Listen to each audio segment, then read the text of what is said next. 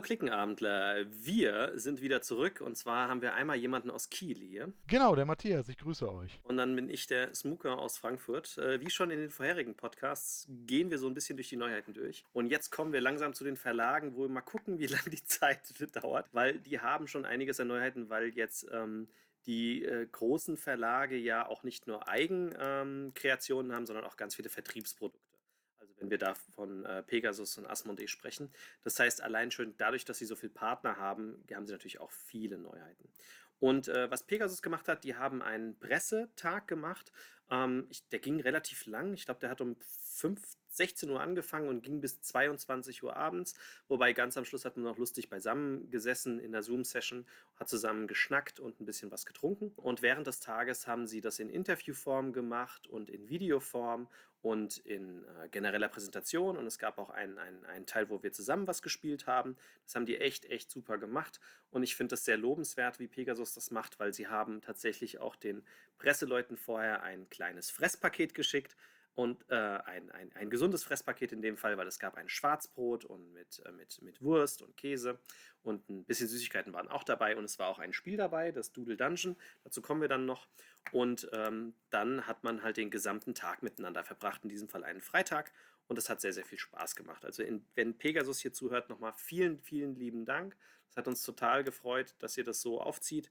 Und es hat sehr, sehr viel Spaß gemacht, daran teilzunehmen. Genau, Sie haben das, wie gesagt, auch ganz nett gegliedert in die verschiedenen Genres. Und angefangen haben Sie dann mit der Vorstellung der Kinderspiele. Nein, das stimmt nicht. Nein? angefangen haben Sie mit einer Fragenrunde. Da hätte ich jetzt noch zwei, drei Sachen. Der Geschäftsführer hat sich hingesetzt oder einer der Geschäftsführer in dem Fall und äh, hat ein bisschen aus der Nähkästchen geplaudert. Und ähm, man durfte auch ein paar Fragen stellen, was die Presse tatsächlich auch genutzt hat und ähm, was nochmal äh, ein Augenmerk drauf gelegt wurde. Und tatsächlich haben das nicht viele gemacht. Pegasus hat ganz schön viel gemacht, um den Fachhändler zu unterstützen.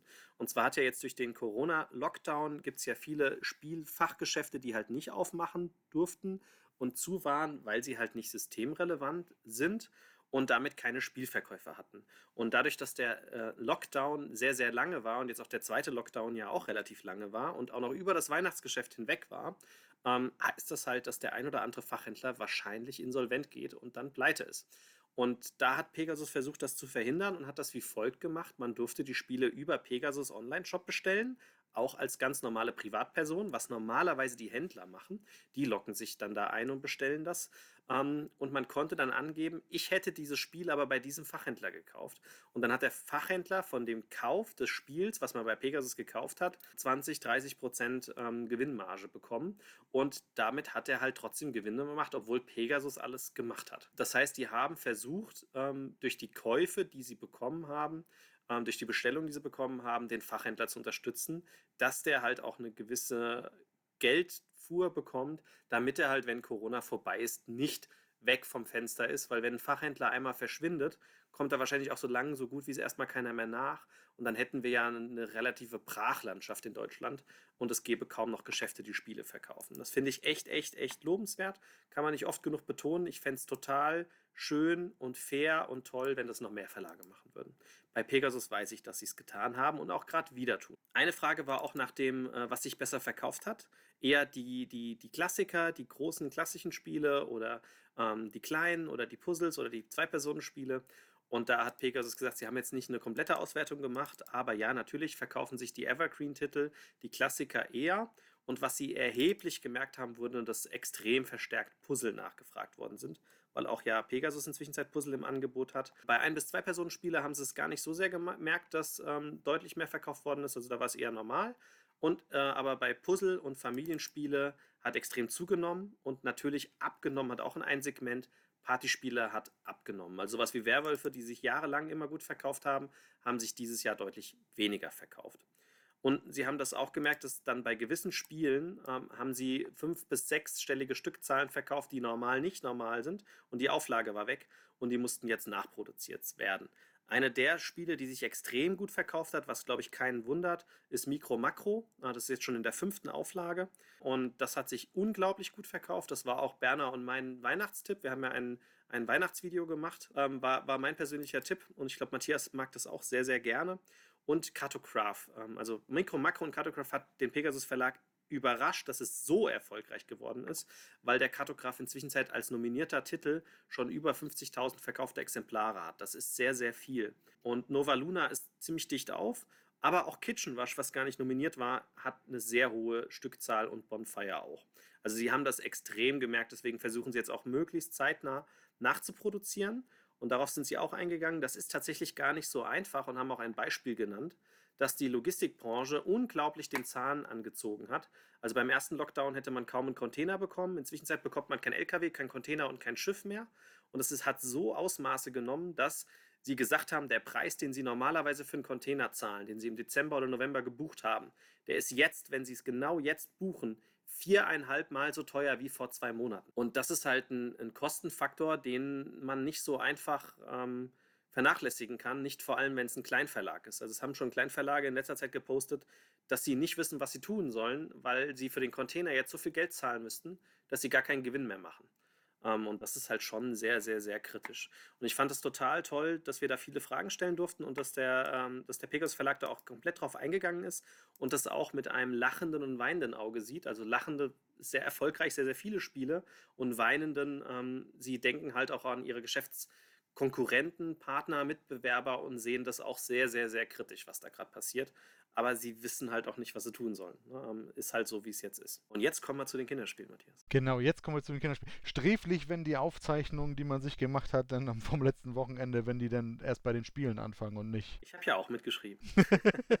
Sehr gut. Das erste Spiel, was sie uns vorgestellt haben, ich hoffe, da bin ich jetzt richtig in der Reihenfolge, war ein Spiel, wo es auch schon ein kurzes Video von uns gibt aus dem letzten Jahr in Nürnberg. Ähm, da war es nämlich auch schon in der Kurzvorstellung mit drin und zwar Honey aus der neu aufgelegten aufgelegten Kids Fun-Reihe. Diese Kids Fun-Reihe legt Pegasus Spiele jetzt in diesem Jahr neu auf und Honey wird das erste Spiel davon sein und sie bestechen einfach von relativ kurzen Regeln, die so auf ein, zwei ähm, Seiten in Spieleschachtelgrößen passen, also wirklich einen leichten Einstand bieten und auch schnell gespielt sind. Also mehr dem so, ja, fast so in den, in den Party-Aktionsbereich dann irgendwie gehen. Da erscheint, wie gesagt, jetzt Honey, ein Bienenspiel, wenn man so möchte, was ja auch so ein kleiner Trend in den letzten Jahren so ein bisschen war, wo es ein bisschen hingeht bei Bienen und Bienenwaben und Honigspielen. Ja, ab fünf Jahre, zwei bis vier Personen, besticht durch Reagenzgläser ähm, in Blütenoptik, in denen Nektar platziert werden kann. Und man muss sich eben merken, also die Bienen laufen durch einen Bewegungsmechanismus auf dem Plan, verteilen ihren Nektar und man muss sich eben merken, wo nachher vielleicht möglichst viel Nektar schon reingefallen ist in Form von kleinen Plastikchips, die es dann sind, um eben nachher auch möglichst viel Nektar zu sammeln und auf seinem eigenen Tableau zu platzieren. Das Ganze funktioniert durch Würfel, also es gibt einen gelben Zahlenwürfel, der eben die Bewegung vorgibt und Farbwürfel, der eben die passenden Blumen dann eben zeigt, die man auswählen kann, um sich dann den Honig zu sichern. Korrekt, korrekt. Ich hatte mir noch notiert, weil wir dann nachgefragt haben, ich persönlich wenn man, sobald man Elternteil ist und selbst Familie, äh, Kinder hat, denkt man ja manchmal auch ein bisschen anders darüber. Das kann man gar nicht nachvollziehen, glaube ich, wenn man keine Kinder hat. Und da war eine Frage von mir, sag mal, ähm, warum ist denn da so kein Holz drin, sondern Plastik? Und dann hieß es halt auch, die Reihe ist jetzt eher auf dem amerikanischen Markt orientiert, ähm, ne, schnell aufgebaut und tatsächlich kann man nicht alles in Holz umsetzen, selbst wenn man wollte. Einmal preislich geht das nicht immer und ein andermal mechanisch geht das nicht immer. Also es gibt Mechaniken, die gehen mit Holz tatsächlich. Entweder weil ein Preis gehalten werden muss oder weil es auch physisch mit dem Material nicht funktioniert. Aber ich finde den Aufbau hier auf jeden Fall auch super, super schön mit so durchsichtigen Chips und Chips, die man in so Röhrchen kippt ne, und dann die Röhrchen wieder kriegt, wenn man mit der Biene da landet. Ähm, also passt. Kinder, Kindern ist es sowieso egal. Ich gucke halt nur drauf und habe dann nochmal gesagt, aber ich verstehe es ja auch. Ich persönlich präferiere natürlich generell Holzmaterial. Das zweite Spiel, was Sie uns dann vorgestellt haben, haben wir uns auch schon in Nürnberg im letzten Jahr angeguckt. Da aber nicht bei Pegasus Spiele, sondern beim ähm, Originalverlag Blue Orange und zwar Dragomino. Wenn man genau. sich den Namen so ein bisschen ähm, im Hinterkopf behält, dann könnte man darauf kommen, dass das irgendwie mit einem Erfolg hat, den auch Pegasus-Spieler rausgebracht hat, der auch im Original bei Blue Orange Games erschienen ist und sogar Spiel des Jahres geworden ist, nämlich King Domino. Und genauso ist es auch. Ja? Das Spiel halt nicht King Domino for Kids genannt haben oder sowas, ne? Genau, so man sie haben schon ungewöhnlich. Ja. Sie haben es Dragomino gemacht, was, von, was aber von, vom Inhalt des Spiels ganz gut passt. Es ist also quasi, wie Anni eben sagte, die Kinderspielvariante von King Domino, nur dass äh, Drachen jetzt da ein bisschen mehr das Thema sind als eben ähm, ja, Burgen oder Landschaften als solches. Wobei um Landschaften geht es auch wieder. Und zwar haben wir wieder die Domino-Plättchen, die wir eben auswählen können und die wir dann in unserem eigenen Feld zusammenbauen. Wir müssen tatsächlich auch anders als in King Domino gar nicht äh, passend angrenzend bauen. Also es ist nicht so, dass das zwei Landschaft, dass die gleiche Landschaftstypen zumindest zum Teil ähm, auf dem Plättchen sein müssen, wenn wir sie anbauen, sondern es kann komplett unterschiedlich sein. Allerdings, wenn wir ein Zweierfeld passender Landschaften zusammenbauen, dann kriegen wir ein farblich passendes, können wir ein farblich passendes Drachenei aus der Mitte nehmen. Und diese Dracheneier sind entweder schon leer oder sie beinhalten noch kleine Drachen. Und das wäre auch schön, wenn es so ist, denn die Drachen, die wir dann finden, die geben uns am Ende Punkte. Genau. Und es kann sogar sein, dass durch ein Plättchen anbauen, was man anlegt, mehrere Felder identisch sind. Dann kriegt man auch dementsprechend mehrere Eier. Also man versucht sozusagen ein größeres Feld zu bauen, hat nicht so den Zwang, versucht aber trotzdem Übereinstimmungen hinzubekommen. Und wenn das halt klappt, dann wird man belohnt durch die Eier. Und wenn man Glück hat, sind da Drachen drin, die dann die Siegpunkte sind meine, wer zuerst so und so viel Dracheneier bekommt, der gewinnt. Ja, es ist am Ende tatsächlich so, dass es einfach so ist, bis die Plättchen alle weg sind, wenn ich mir das richtig ah, notiert so. habe, genau. Und wer dann die meisten Drachen tatsächlich hat, also nicht Dracheneier, sondern Drachen hat, der hat dann eben gewonnen. Spiel gibt es auch bei uns schon auf jeden Fall als Video, hatten wir ein Video aufgenommen zu und wir haben auch nochmal nachgefragt gehabt im Video, soweit ich mich noch alles erinnere, sämtliche Drachen sind unterschiedlich illustriert. Also es sind auch echt süße Drachen, die alle in einer verschiedenen Position sind. Genau, dann hat Pegasus als nächstes Dali the Fox, ich weiß nicht, ob es, ja, muss ja Dali ausgesprochen werden, wie der Künstler. Ist ein Spiel für zwei bis vier Personen, auch ein ähm, Kinderspiel, ein Zocker Push Your Luck Spiel. Push Your Luck kennt man vor allem aus dem Spiel Can't Stop. Auch dazu wollten wir, glaube ich, irgendwann mal ja auch mal einzelne Mechaniken vorstellen. Das wäre so eine Mechanik, wo Nicht-Spieler immer nicht wissen, was man damit meint, was ein Push Your Luck oder ein Can't Stop ähnliches Spiel ist. Das Besondere bei dem Spiel ist, dass sich selbst aufklappt. Also das ist so eine quadratische, nee, nee, so eine rechteckige Schachtel und wenn man oben den Deckel abzieht, dann klappt das Spiel dreidimensional auf und ist sofort aufgebaut. Und das ist wie so ein, so ein Drückautomat, wo man, ähm, ich weiß nicht, ob ihr das kennt, so ein Gürtel, den man früher um den, um den Bauch geschnallt hat, äh, konnte man Münzen reinstecken. Ich hatte sowas mal als Kind, wie, wie die Leute in, in, in, ganz früher in den Bahnen. Ne? Und wenn man Wechselgeld gibt, dann drückt man oben drauf, dann kommen diese Münzen raus. Und im Prinzip ist das hier sowas in der Art, aber aus Pappe gemacht. Und äh, man hat zwei Würfel, die man würfelt. Äh, drei Stück sogar sind es. Und zwei Würfel zeigen eine Farbe an. Also zum Beispiel gelb und blau. Und der dritte Würfel zeigt eine Farbe an, die man nicht nehmen darf. Also ähm, da sind Eier dargestellt. Und äh, wenn ich also gelb, blau und mit dem dritten Würfel, der mir verbietet, eine Farbe zu wählen, da ist, glaube ich, ein, ein Bauer drauf dargestellt. Sagen wir mal, der Bauer ist auch in Gelb da, dann dürfte ich jetzt nicht Gelb drücken, obwohl ich Gelb gewürfelt hätte. Ich darf aber Blau drücken und Grün, weil das gelbe und das blaue Ei gibt auch Grün in Kombination. Und das heißt, ich gehe jetzt hin zu diesem Automaten in der Mitte, drücke Grün und Blau und dann fallen jeweils zwei Eier raus. Und jetzt kann ich aufhören. Oder aber, da jetzt kommt dieses Push Your Luck, also das Zocken-Element, das Casino-Element, nennen wir es mal so, ich kann weiterspielen. Das heißt, ich würfel wieder die drei Würfel und solange ich danach noch was drücken kann, ist alles okay. Aber wenn ich danach nichts mehr drücken kann, ist mein ganzer Zug vorbei und ich kriege kein Ei. Also wenn ich jetzt wieder blau, gelb und dieses, dieses Verbot auf, auf, auf gelb machen würde, könnte ich nur noch grün und blau drücken, aber da liegt ja schon ein Ei drunter. Die darf ich nicht drücken und mein Zug ist vorbei. Das ist im Prinzip das ganze Konzept.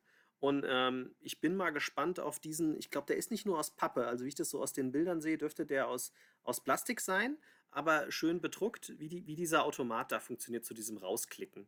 Das sieht schon sehr, sehr spannend aus tatsächlich. Ja, ist auch, ist auch eine Lokalisierung, ist glaube ich im Original von Happy Baobab, die ja auch so ja, Kinderspiele so ein bisschen auf Gaudi ausgelegt machen und da passt, wie gesagt, Dali the Fox gut rein. Ich hatte dir jetzt eben zugehört, wenn ich mich richtig erinnere, darfst du aber immer nur eine Farbe drücken. Du darfst nicht alle möglichen Farben drücken, du darfst immer nur eine Farbe drücken, was es dir eben ermöglicht, wenn du kann sein, wenn ja. du Push Your Luck machst, dass du öfter eben auch noch kannst. Aber sobald du eben keine Farbe kannst, sei es, weil du von allen schon was ausliegen hast oder eben der Bauer die entsprechende Farbe, die du drücken dürftest, noch irgendwie entfernst, dann ist eben, dann hast du verspielt und dann sind die alle weg. Das habe ich mir tatsächlich nicht aufgeschrieben. Ich habe noch aufgeschrieben, bei 10 Eiern hat man gewonnen. Aber das kann sehr gut sein, dass das so ist. Das nächste ist dann ein neues Spiel der Autorin Sophia Wagner und zwar Pupu Pets. Ja, der Titel ist tatsächlich da auch ein bisschen Programm, denn es gibt tatsächlich einen quietschenden Kackhaufen in diesem Spiel. Es ist aber nach der Erklärung und so wie sie es eben gezeigt haben, eben nicht so wie diese naja, Fäkalspiele, die so ein bisschen bei Hasbro und anderen Verlagen draufkommen, wo es dann irgendwie ging, dann irgendwie eine Wurst zu fangen oder sich dann irgendwie vermeintlich Pipi, was natürlich Wasser oder man kann natürlich auch Wodka in dieses Spiel packen, ich weiß noch nicht, wie es dann mit der Reinigung nachher ist, sich dann ins Gesicht spritzen lassen kann, sondern es ist schon eher in die Richtung, was auch bei dem Verlag erschienen ist, krasse Kacke, eher schon ein bisschen in, in die Spaßrichtung einfach gehen. Ja, dieser Stilmittel, das hätte auch einfach eine Tröte sein können, aber nun ist es eben thematisch ein Kackhaufen. Was machen wir? Wir würfeln. Und zwar haben wir mehrere Plättchen vor uns ausliegen in unserer jeweiligen Spielerfarbe. Wir haben auch die identischen Plättchen und auf den einzelnen Plättchen sind verschiedene Würfelkombinationen äh, ähm, zu sehen. Und wir würfeln eben alle gleichzeitig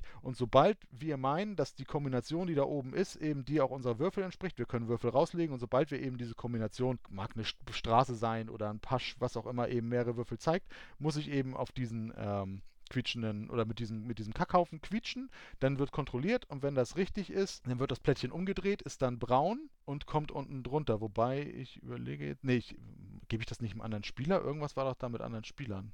Nee, also jedenfalls, ja gut, es wird, es wird braun und ich drehe es um und es kommt dann unten drunter und dann ist eben ein anderes Plättchen oben. Es geht immer nur um das oberste Plättchen. Sobald dann irgendwann bei äh, eins von diesen braunen Plättchen von der Kombination wieder gewürfelt wird, kommt das aus dem Spiel. Also jedes, jedes Plättchen ist quasi theoretisch zweimal am Spiel. Und jetzt musst du mir gleich irgendwie helfen mit der Regel, ob ich auf andere, auf Kombinationen bei anderen Spielern achten muss, weil am Ende gewinnt nämlich derjenige, der am Ende noch Tiere bei sich liegen hat und nicht mehr irgendwie äh, keine Plättchen. Genau. Also man hat ja diese Reihe vor sich liegen und man erwürfelt nur auf die Kombination der anderen Spieler. Der anderen Spieler, halt schafft, so war das. Dann, dann, haut man, dann haut man auf den Kackerhaufen, der macht dann quietsch quietsch und nicht was irgendwie thematischer wäre, aber das ist ja einfach nur ein Quietscher drin. Ähm, und dann zeigt man das und dann darf ich dir das Tier entfernen. Dein vorderstes darf ich auch nur erwürfeln. Und wer als letztes noch Tiere hat, der hat gewonnen. Das heißt, man würfelt auf die anderen Kombinationen der anderen Mitspieler. Genau, genau und bei einem Sel genau, das, und, und das Plättchen der anderen kommt bei einem selbst dann eben aber als braunes rauf, sodass ich meine eigene Auslage eben verlängere. Und am Ende aber diesen Aufholmechanismus habe, weil die braunen ja dann irgendwie rauskommen. So war das. Da war eben ein kleiner Knoten im Kopf, aber dann konntest du, dann konntest du ihn für mich lösen. Dafür machen wir das ja zu zweit. Also ich habe dieses Spiel tatsächlich auch vor ein, zwei Jahren gespielt, weil die Sophia war damit auch in Mallorca und hatte das auch als Prototypen dabei. Es ist ein sehr, sehr schnelles und sehr chaotisches Jux- und Gaudi-Spiel für Familien. Ähm, wenn man das erstmal hört, denkt man, ja und? Ja, es lebt halt durch die Hektik. Während das Spiel auch vorgestellt war, fand ich es auch lustig, dass im Chat sich die Blogger unterhalten haben, muss denn sowas sein? Ne? Muss man denn Kackerspiele rausbringen? Und tatsächlich kam dann, ja, mögen Kinder das denn? Ist es denn überhaupt äh, pädagogisch wertvoll, dass man Kackerspiele rausbringt? Und dann kam halt von den Eltern, eigentlich von mir dann auch, ne, ich, wir wissen, was ihr meint, aber ja, Kinder finden das lustig, weil in der Wahrheit dürfen sie ja Popel und Kacker und sowas nie anfassen. Und deswegen finden die das lustig, wenn sie die Regel brechen dürfen bei dem Spiel und dürfen einen Kacker Kinder finden das lustig und sind wir ganz ehrlich, auch der Erwachsene, je nachdem, ob er angetüttelt ist oder nicht, oder wie gerade er gerade auf der Arbeit gestresst ist, findet mal Fäkalhumor oder etwas deftigeren Humor lustig. Kinder auch. Genau, das nächste Spiel, was sie dann auch vom Familienspiel so ein bisschen in den Bereich der Kinderspiele abgeschoben haben, ist Dice Flick. Genau, und das wollte ich dann, da wollte ich dir wieder mal den Vortritt lassen, das ist ja auch ein Genre, was du sehr gerne magst. Ich liebe Schnickspiele, ja, und finde es immer wieder toll, dass es da auch was Neues gibt. Das Spiel hatten wir in Nürnberg äh, gedreht und euch äh, ziemlich sicher auch schon vorgestellt per Video. Ähm, auf jeden Fall auf unserem YouTube-Channel. Ich weiß, ich bin ohne Ende hinterher, dass ich Videos bei Klickenamt einpflegen muss. Und da, wenn da Videos online gehen, das wird richtig peinlich. Ähm, Dice Flick ab 8 Jahren, 15 bis 25 Minuten, 2 bis 4 Personen. Ist ein rasantes Würfelschnickspiel und zwar ohne Holz. Ähm, in dem Fall ist es so, dass der ähm, Karton der Schnickbereich ist. Das heißt, wenn ihr den Karton öffnet, äh, werdet ihr da drin ein, ähm, ein Inlay finden äh, aus Plastik und da sind, lass mal gucken, 1, 2, 3, 4, 5, 1, 2, 3, 4, 5, 15 ähm, Löcher drin, runde, wo ein Würfel reinpasst und ähm, in gewissen äh, Löchern ist auch schon ein, ähm, äh, ein Blättchen drin, in der, in der Farbe mit einem bestimmten Symbol drauf. Die Regeln sind relativ simpel. Wenn ich dran bin, ziehe ich drei Würfel aus dem Beutel und darf zwei davon zum Schnipsen wählen. Und die Würfel unterscheiden sich einmal durch die Farbe und einmal noch durch die Art, weil es gibt spezielle Würfel. Der, der Karton ist so, dass, dass, dass ihr kennt doch diese diese Figurenständer von, von Pappfiguren in Spielen, da kann man so eine Pappfigur reinstecken.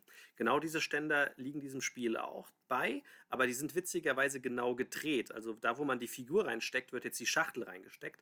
Und damit habe ich eine kleine Plattform an der Schachtel und zwar links, rechts, oben und unten. Also ist ja eine rechteckige Schachtel, ein Quadrat und an jeder Seite habe ich eine kleine Plattform, wo ein Würfel drauf passt in der Mitte. Da lege ich den Würfel drauf und kann dann zielen und dann schnicken. Oder Schnipsen. Je nach Bundesland heißt es ja auch anders. Ich sage immer Schnicken dazu. Und äh, dann landet ja der Würfel wahrscheinlich in einer Lücke. Und wenn der halt in äh, so einer Lücke landet, dann ist es relevant für meine Punkte nach meinen zwei Schnickversuchen, weil gleichfarbige Würfel, die danach orthogonal, also waagrecht oder senkrecht benachbart sind, da zähle ich die Summe zusammen. Und das kriege ich dann als Punkte gut geschrieben. Und dabei ist der Gag, dass weiße Würfel, die schon drin sind oder die ich reingeschnickt habe, als Bonuswürfel zählen. Also die zählen für jede Farbe. Das sind schon auch fast alle Regeln, aber es gibt dann noch so einen besonderen Fall. Es gibt einmal im Graben, also wenn man einen Würfel halt nicht in eine Mulde kriegt, dann zählt er halt gar nichts. Und es gibt dann halt auch ähm, die Mitte. In der Mitte zählt der Würfelwurf doppelt so viele Punkte, auch mit den benachbarten Würfeln, die werden dann alle verdoppelt. Und es gibt ja Bonusmarker, wie ich erwähnt habe, in den einzelnen Lücken, die da schon drin sind. Die zählen als virtueller Farbwürfel mit, wenn ich benachbart zu dem Würfel. Also ein Bonusmarker ist zum Beispiel einfach eine blaue 2, der liegt da. Und wenn ich in Nachbarfeld halt eine blaue 4 mache, kriege ich dann 4 plus 2, 6 Punkte zum Beispiel. Und es gibt einen Marker, wenn ich da tatsächlich reinwürfle, darf ich noch einen dritten Würfel reinschnicken. Das sind dann fast alle Würfelsachen, die es gibt. Mit einer Ausnahme, es gibt noch einen speziellen Knallerwürfel, der ist anders, ja, der hat ein anderes Symbol drauf. Der hat nämlich hier so einen, so einen orthogonalen und senkrechtes, ähm, ja, so ein, so ein Zielfeld wie von einer Pistole drauf. Und äh, wenn ich den reinschnicke, dann kriege ich die Punktzahl einer gesamten Reihe oder Spalte, egal welche Farben und wie viele Lücken dazwischen sind, von allen Würfeln addiert. Und das spielen wir halt zehn Runden und wer danach die meisten Punkte geschnickt hat, der gewinnt. Also ein sehr, sehr einfaches System, auch wenn ich jetzt ein bisschen viel dazu erzählt habe, weil ich alle Details eigentlich erwähnt habe. Aber man kann sich das, glaube ich, ganz gut vorstellen. Es geht einfach darum, Würfel nehmen, schnicken und ich versuche Farben benachbart zu machen oder benachbart zu Blättchen zu sein in derselben Farbe. Und das war. Genau, das war Dice Flick. Da, wie gesagt, gibt es auch schon, ähm, zumindest in der Zusammenfassung, die wir bei Pegasus immer drehen, aus dem letzten Jahr 2019 auch schon eine kurze Erwähnung im Video drin. Da stand das nämlich tatsächlich auch schon damals in der Messe auf, äh, im, im, Bereich von Pegasus. Gut, das sind die Kinderspiele von Pegasus-Spiele, die im ersten Halbjahr erscheinen. Sie haben dann noch so ein bisschen Ausblick ins zweite Halbjahr gegeben. Da habe ich mir relativ wenig zu aufgeschrieben. Es wird in der sogenannten Pünktchenreihe weitergehen. Das war am Anfang auch so ein Thema. Man hat irgendwann mal, ich glaube, das sind ursprünglich mal Selector-Spiele gewesen, ne? die Pegasus-Spiele jetzt nochmal neu aufgelegt hat die letzten Jahre. Und die Schachteln waren waren immer so ein bisschen in Pünktchenoptik und diese Pünktchenreihe, die geht jetzt eben auch weiter äh, mit einem Spiel, das heißt Spooky Market. Das wird die Geschichte von Zauberer hoch 3 fortführen. Da habe ich mir jetzt gerade nicht nochmal rausgesucht, worum es darum ging. Das war auch ein Spiel der Pünktchenreihe aus dem Jahr davor. Ähm, die Kinder sind kleine Zauberlehrlinge und die Figuren sind so ein bisschen, wie man sie eben, ähm, wir hatten das beim Ravensburger Podcast mit Sagerland oder auch bei Hexentanz, ein Spiel, was, ist, was schon in, äh, auch einige Jahre auf dem Buckel hat. Die ja, Spielerfarben sind eben unten auf den, auf den Figuren drauf, aber man sieht es nicht. Und man bewegt eben nachher im Verlauf des Spiels mitunter auch Figuren, die einem nicht selber gehören. Und man muss zu den verschiedenen Märkten, die am Rand sind, hin, um Zutaten einzusammeln. Und diese Zutaten bekommt man eben, kommen die Figuren, die dann eben an diesem Spielfeldrand sind. Und wenn es einem gelingt, seine beiden Figuren zum entsprechenden Markt, äh, Markt zu bringen, dann kriegt man eben sogar noch eine Bonuszutat dazu. Das ist so ein bisschen das Lauf- und Memory-Spiel Spooky Market. Das wird aber auch erst im zweiten Halbjahr erscheinen. Da werden wir sicherlich dann auch nochmal genaueres vom Pegasus-Spiele hören. Damit haben sie auch vorgestellt Bubble Trouble. Da war zumindest das Cover ersichtlich. Ist auch ein Kinderspiel, was dann im Herbst erscheinen soll für zwei bis vier Personen ab fünf Jahre und auch schnell gespielt, 15 Minuten ungefähr. Das ist äh, witzigerweise ein kooperatives Spiel und hat kein Spielbrett. Man legt so ein Bild hin mit einem Hai oben hin und ein Bild mit, mit, mit der See und so Bubbelblasen unten hin. Dazwischen kommen Meerestiere und die Spieler spielen dann kooperativ und müssen ähm, Bälle, die man leider nicht gesehen hat, aber das sind wohl so Stoffbälle oder, oder, oder Schaumstoffscheiben, äh, die muss man dann in die Mitte reinschnicken oder schieben äh, und muss dann damit Tiere treffen. Und wenn man sie trifft, dann sind sie gerettet und wenn nicht, frisst sie der Hai. Und am Ende versucht man halt alle Tiere zu retten.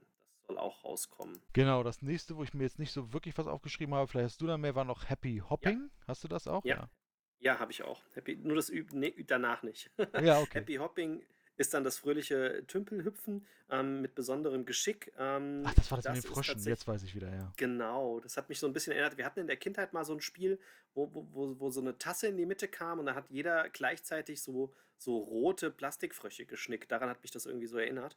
Ähm, und da ist halt auch jetzt die Schachtel sozusagen das Ziel, wo man reinschnicken muss. In der Schachtel sind vier Mulden drin: eine rote, eine grüne, eine gelbe und eine blaue Mulde.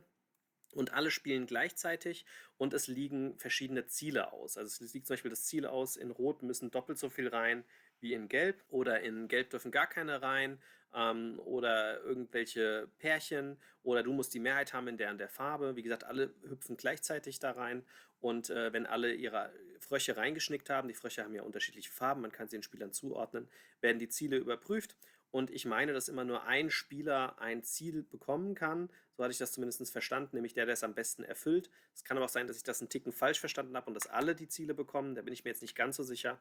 Fakt ist aber gleichzeitig so Frösche, wo man hinten drauf drückt, sie springen rein und man muss versuchen, die Ziele zu. Genau, und das letzte Spiel, was wir noch haben, da war, haben sie aber auch eigentlich nur die Schachtel und noch ein weiteres Bild kurz gezeigt, wird Raccoon Roberts sein. Waschbären halten ja gerne mal auch als Diebe her aufgrund ihrer, ähm, ihres, ihrer dunklen, maskenartigen Streifen, den sie über den Augen haben. Das sind sie eben auch, räuberische Waschbären, die in einem Lauf- und Kletterspiel eben äh, Hochhäuser hochklettern müssen, um sich dann im Innenhof verschiedene Nahrungsmöglichkeiten zu sammeln. Und da geht es eben auch um Schnelligkeit, denn nur wer schnell irgendwie seine Nahrung zusammen hat, kommt nachher auch an die goldene Mülltonne ran. Viel mehr hab, zum Mechanismus habe ich mir tatsächlich da aber auch nicht aufgeschrieben. Das war genau das eine, wo gerade die Ayana so äh, da war es gerade schwierig bei uns.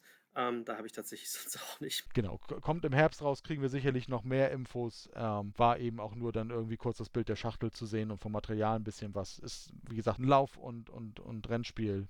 Ähm, und, und mit Set Collection halt. Genau. Dann sollte es eigentlich einen Einschub geben mit den Partnern Abacus-Spiele, Game Brewer und Killscas Poesie. Schön, dass du es versucht hast. Es wird irgendwie ganz anders ausgesprochen. Man fängt irgendwie nicht mit K an, aber ich krieg das nicht hin. Okay, keine Ahnung, wie sie heißen. Ähm, da gab es aber technische Schwierigkeiten. Das heißt, äh, die wurden tatsächlich nicht so ganz vorgestellt. Das holen wir garantiert noch nach, aber wir können ja trotzdem mal kurz sagen, was Abacus vorhat. Abacus bringt nämlich ähm, 1, 2, 3, 4, 5, 6, 7 Spiele raus, wobei da auch viel Markenpflege drin ist. Das heißt, sie haben zwei originär Eigenentwicklungen. Das eine ist das äh, Rolling Dice. Willst du dazu was sagen oder soll ich einfach machen? Ich wollte dich bitten, dass du es kurz machst. Kein Thema, kein Thema. Also super viel steht da auch nicht fest, weil wir den Pressetext und die Regeln noch nicht haben. Ähm, aber was wir soweit sehen können, ist es, ähm, äh, es soll ein Rolling Dice Würfelspiel sein. Und da ist halt vor allem der Autorenmix sehr spannend. Das ist nämlich vom Klaus Zoch den Karl-Heinz Schmiel, den Peter Wichmann und dem Albrecht Wehrstein. Und der Klaus Zoch und der Albrecht Wehrstein sind im Prinzip die Urgesteine, die jetzt nicht mehr hinterm Zoch Verlag stehen, aber hinterm Zoch Verlag gestanden haben, bis er verkauft worden ist. Ähm, der Karl-Heinz Schmiel, den kennt auch noch jeder und der Peter Wichmann hat halt auch schon über hunderte von Spielen veröffentlicht, vor allem im Kinderspielbereich. Und die bringen zusammen ein, ein Schnickspiel mit Würfeln raus. Das ist so eine Würfelarena, gibt das dann. Und die Spieler schnicken dann die Würfel möglichst geschickt rein ähm, aber nur die Würfel, die vorne liegen oder eine hohe Augenzahl haben, bringen Punkte und die Mitspieler können einem halt wieder noch wegschnicken. Es klingt also ein bisschen so nach Curling mit Würfeln und noch ein paar Sonderregeln.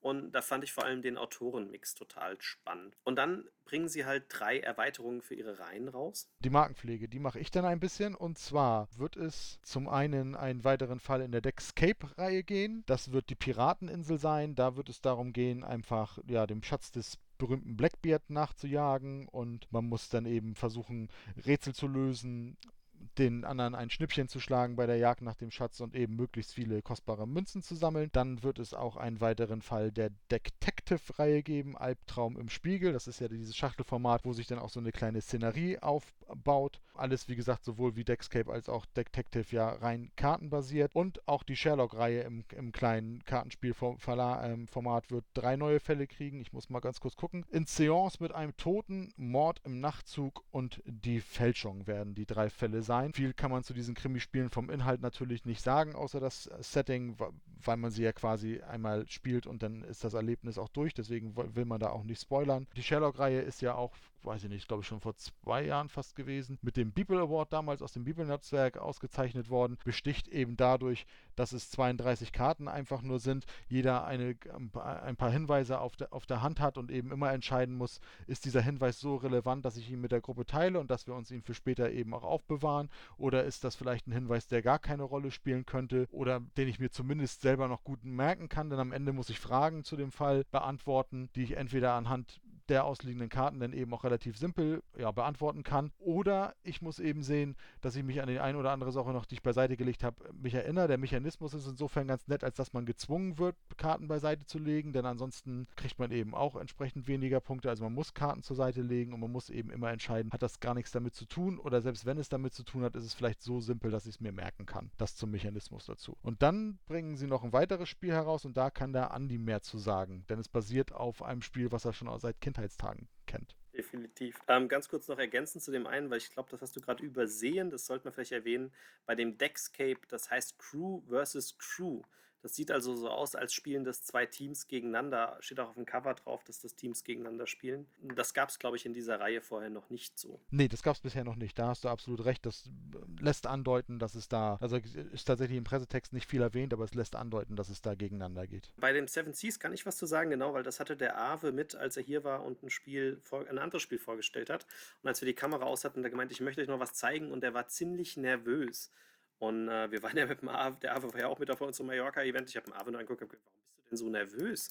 Also ja, das hätte schon einen Impact, wie wir das Spiel finden. Und ich so, jetzt bin ich ja mal mega gespannt, was, was hä? Und dann hat er das Spiel halt aufgebaut und dann kurz angefangen zu erklären. Ich so, ähm, das basiert auf einem Spiel, mit dem ich groß geworden bin. Das wird in Italien rauf und runter gespielt. Ähm, und wir hatten dazu mal eine Bibel geschrieben. Ich weiß gar nicht, ob der Link noch geht. Wenn er nicht geht, muss ich es wahrscheinlich nochmal hochladen. Also ich habe mir die Mühe gemacht und hatte eine Scopa und Priscula Bibel geschrieben. Und in den vergangenen Jahren hat mich auch immer mal wieder mal einer angehauen und hat gemeint, wo er die Karten herbekommt. Und dann habe ich ihm die Karten sogar besorgt und habe sie ihm geschickt. Und ähm, fand das halt immer schön, wenn sich da einer äh, interessiert für das Ding. Und ähm, ich habe das Spiel halt lieben gelernt. Also ich habe jetzt gerade das PDF-Dokument vor mir. Ich glaube, das Word habe ich nicht mehr, was ich gemacht habe. 2006 habe ich das gemacht und es waren... Ähm, elf Seiten, wo sämtliche Varianten von Scopa erklärt werden, inklusive Strategietipps und wie man es auch macht mit Nicht-Scopa-Karten und ich habe die Geschichte auch dazu erklärt. Und äh, ich liebe dieses Spiel, weil ich damit halt groß geworden bin. Ich habe damit rechnen gelernt und es hat mich nicht gestört als Kind. Und wir haben das überall gespielt. Vor allem das ähm, Spiel zu viert. Also ähm, das nicht normale Scopa, sondern das Scopa Scientifico, was dann kaum noch Glücksfaktoren hat. Und das Seven Seas basiert auf dem Konzept, weil der Ava hat wohl auch meine Bibel gefunden und fand das spannend und hat auch festgestellt, dass ja mal Verlage das versucht haben in Deutschland rauszubringen, aber es hat einfach nicht funktioniert. Und äh, einer der Gründe, denkt er, warum es nicht funktioniert hat, ist halt, dass es kompliziert bei der Punktwertung ist. Und das sehe ich auch ein. Also gewisse Punktwertungen sind da tatsächlich schwierig. Plus noch die Karten, die 10, 9 und 8 kann man echt schwierig erkennen. Und er hat halt dieses Konstrukt genommen und hat das modernisiert und hat es vereinfacht, hat aber versucht, das Originalspielgefühl drin zu lassen. Und wollte halt wissen, wie wir das denn finden. Und ähm, ich persönlich fand das super, was er damit gemacht hat. Er hat es modernisiert, er hat es auch vereinfacht. Das Grundkonzept ist aber drin und er hat aufgrund, ich schätze mal hauptsächlich von meinem Feedback, auch zwei, drei Regelvarianten in die Regel noch reingeschrieben, die es dann mehr in meinem Liebling dann implementieren, was man nur zu viert spielen kann, in diesem Scopa Scientifico. Und hat mich auch liebevoll in der Anleitung erwähnt. Nur, dass ihr die Hintergründe dazu kennt. Ich liebe Scopa, ich liebe es wirklich abgöttisch. Ich finde es unglaublich schade, dass es in Deutschland eigentlich gar nicht bekannt ist. Und ich finde es total toll, dass ein Verlag jetzt nochmal, ich glaube, es hat vor Jahren mal Kosmos mit ähm, die Goldene Sieben versucht, äh, jetzt nochmal versucht es, nochmal modernisiert auf den Markt zu bringen, aber dann doch so, dass ich sagen würde, die Grundstruktur ist drin, aber es sind noch lustige Gags auch eingebaut worden. Und wenn man möchte, kann man auch den Glücksfaktor rausnehmen und äh, er bietet auch diese Variante an. Also ich kann sie jedem nur wärmstens ans Herz legen, wer es noch nie gespielt hat. Wenn noch einer Interesse an dieser Scopone, Scopa Bibel hat und der Link sollte bei uns vielleicht nicht mehr gehen, dann kann er mich auch jederzeit anschreiben. Ich schicke euch die nochmal zu. Vielleicht werden wir die auch einfach nochmal hochladen und dann hinterlegen ähm, bei dem Spiel, wer sie denn dann nochmal, ähm, wir werden es garantiert reviewen und dann kann man sich die Scopa-Regel danach halt nochmal runterladen. Das kriegen wir, glaube ich, hin. Das waren jetzt dann erstmal die Abacus-Neuheiten so fürs, ich vermute ich mal, komplett erste Halbjahr. Ich glaube, das eine soll ja dann irgendwie im Sommer kommen. Insofern sind wir da mit der Aussage richtig. Zu Game Brewer mache ich jetzt mal hier so einen Podcast-internen Spoiler. Wenn ihr den hören werdet, dann wird es wahrscheinlich da schon eine News zu geben, aber ich muss mich über die Spiele noch informieren. Die werden fünf neue Spiele oder eine Erweiterung und vier neue Spiele rausbringen. Da weiß ich aktuell aber noch zu wenig drüber, um jetzt wirklich im Podcast da seriös drüber berichten zu können. Ja, dann schieben wir das einfach hinten an. Das ist ja kein Problem. Und dieser unaussprechliche Verlag, der ist vor allem für Puzzles interessant. Da hat wohl Pegasus, also sie haben ja die, die Comic-Puzzles ne, von diesen Comic-Reihen im Angebot, als auch diese schönen äh, äh, Puzzles für, für, für Eltern, beziehungsweise für ältere Herren und Frauen, nicht für Kinder. Ähm, aber da kann ich auch wenig zu sagen. Hat mich noch nie so richtig äh, reingezogen, tatsächlich. Vielleicht auch zum Glück, ähm, wegen Platz und so. Wenn ich mich jetzt nicht ganz irre, sonst greift der Andi wieder ein, dann ging es los mit den Partnern. Und der erste Partnerverlag, der dann seinen Auftritt hatte, waren ähm, die Berliner von der Edition Spielwiese. Und zwar haben die über letzten Endes drei Titel so ein bisschen mehr gesprochen. Einer davon wird aber nur im erst, äh, äh, als Frühjahrsneuheit geführt und zwar wird es Space Dragons sein. Das ist ähm, ja ein, ein, Familienspiel, 15 bis 25 Minuten soll es gehen, wird so März, April erscheinen, ist vom Richie Harloff, einem Stipendiaten der, ähm, vom Spiel des Jahres e.V. Ich glaube, es ist aber auch schon zwei, drei Jahre her, dass er mit genau diesem Spiel auch dieses Stipendium bekommen hat. Ja, ist ein Spich Stichspiel und man spielt aber jede Runde nur eine einzelne Karte aus und die höchste Karte gewinnt den Stich. Man will aber gar nicht unbedingt den Stich haben, denn auf den Karten sind noch unterschiedlichste Symbole drauf zu sehen und bestimmte Symbole bringen am Ende Minuspunkte, wenn ich zu viel davon habe oder wenn ich sie eben überhaupt habe. Und die Karten, die ich eben so über die Stiche sammle, haben auch nochmal Spezialeffekte, die es mir im Spielverlauf eben auch auch noch ermöglicht, mein, meine Vorteile aus dem Spiel zu sehen. Ähm, die Spiele gibt, die Karten gibt es am Anfang des Spiels über einen Drafting-Mechanismus, also man wählt sich sein, seine Karten auch so ein klein wenig zusammen und ja, das ist es eben am Ende. Wird, wie gesagt, März, April erscheinen und ein Familienstichspiel. Ähm, ich habe übrigens gerade unseren Scopa-Link aktualisiert, also der geht jetzt wieder zum Runterladen. Dann haben sie Mikro Makro vorgestellt gehabt und haben gesagt, das wird natürlich weitergeführt. Die sind ja jetzt schon in der fünften Auflage, ist also ein mega Erfolg. Und ähm, da wird es auf jeden Fall einen zweiten und vermutlich auch einen dritten Fall geben. Und sie arbeiten auch an einem Mikro-Makro-Kids. Dieses Jahr soll aber noch ein zweites Mikro-Makro rauskommen. Und das soll sehr, sehr ähnlich zum ersten Teil sein. Sie versuchen, dass es mindestens oder genau 24 Fälle gibt, damit man es vielleicht, das war nämlich einer der Vorschläge von den Fancy Gold haben, auch als Adventskalender spielen könnte. Ja, sie arbeiten auch an einem Mikro-Makro-Kids und äh, sie haben verstanden, dass es nicht so toll ist, dass da sämtliche Sachen oder viele Sachen Mordfälle sind, wenn man es mit Kindern spielen will.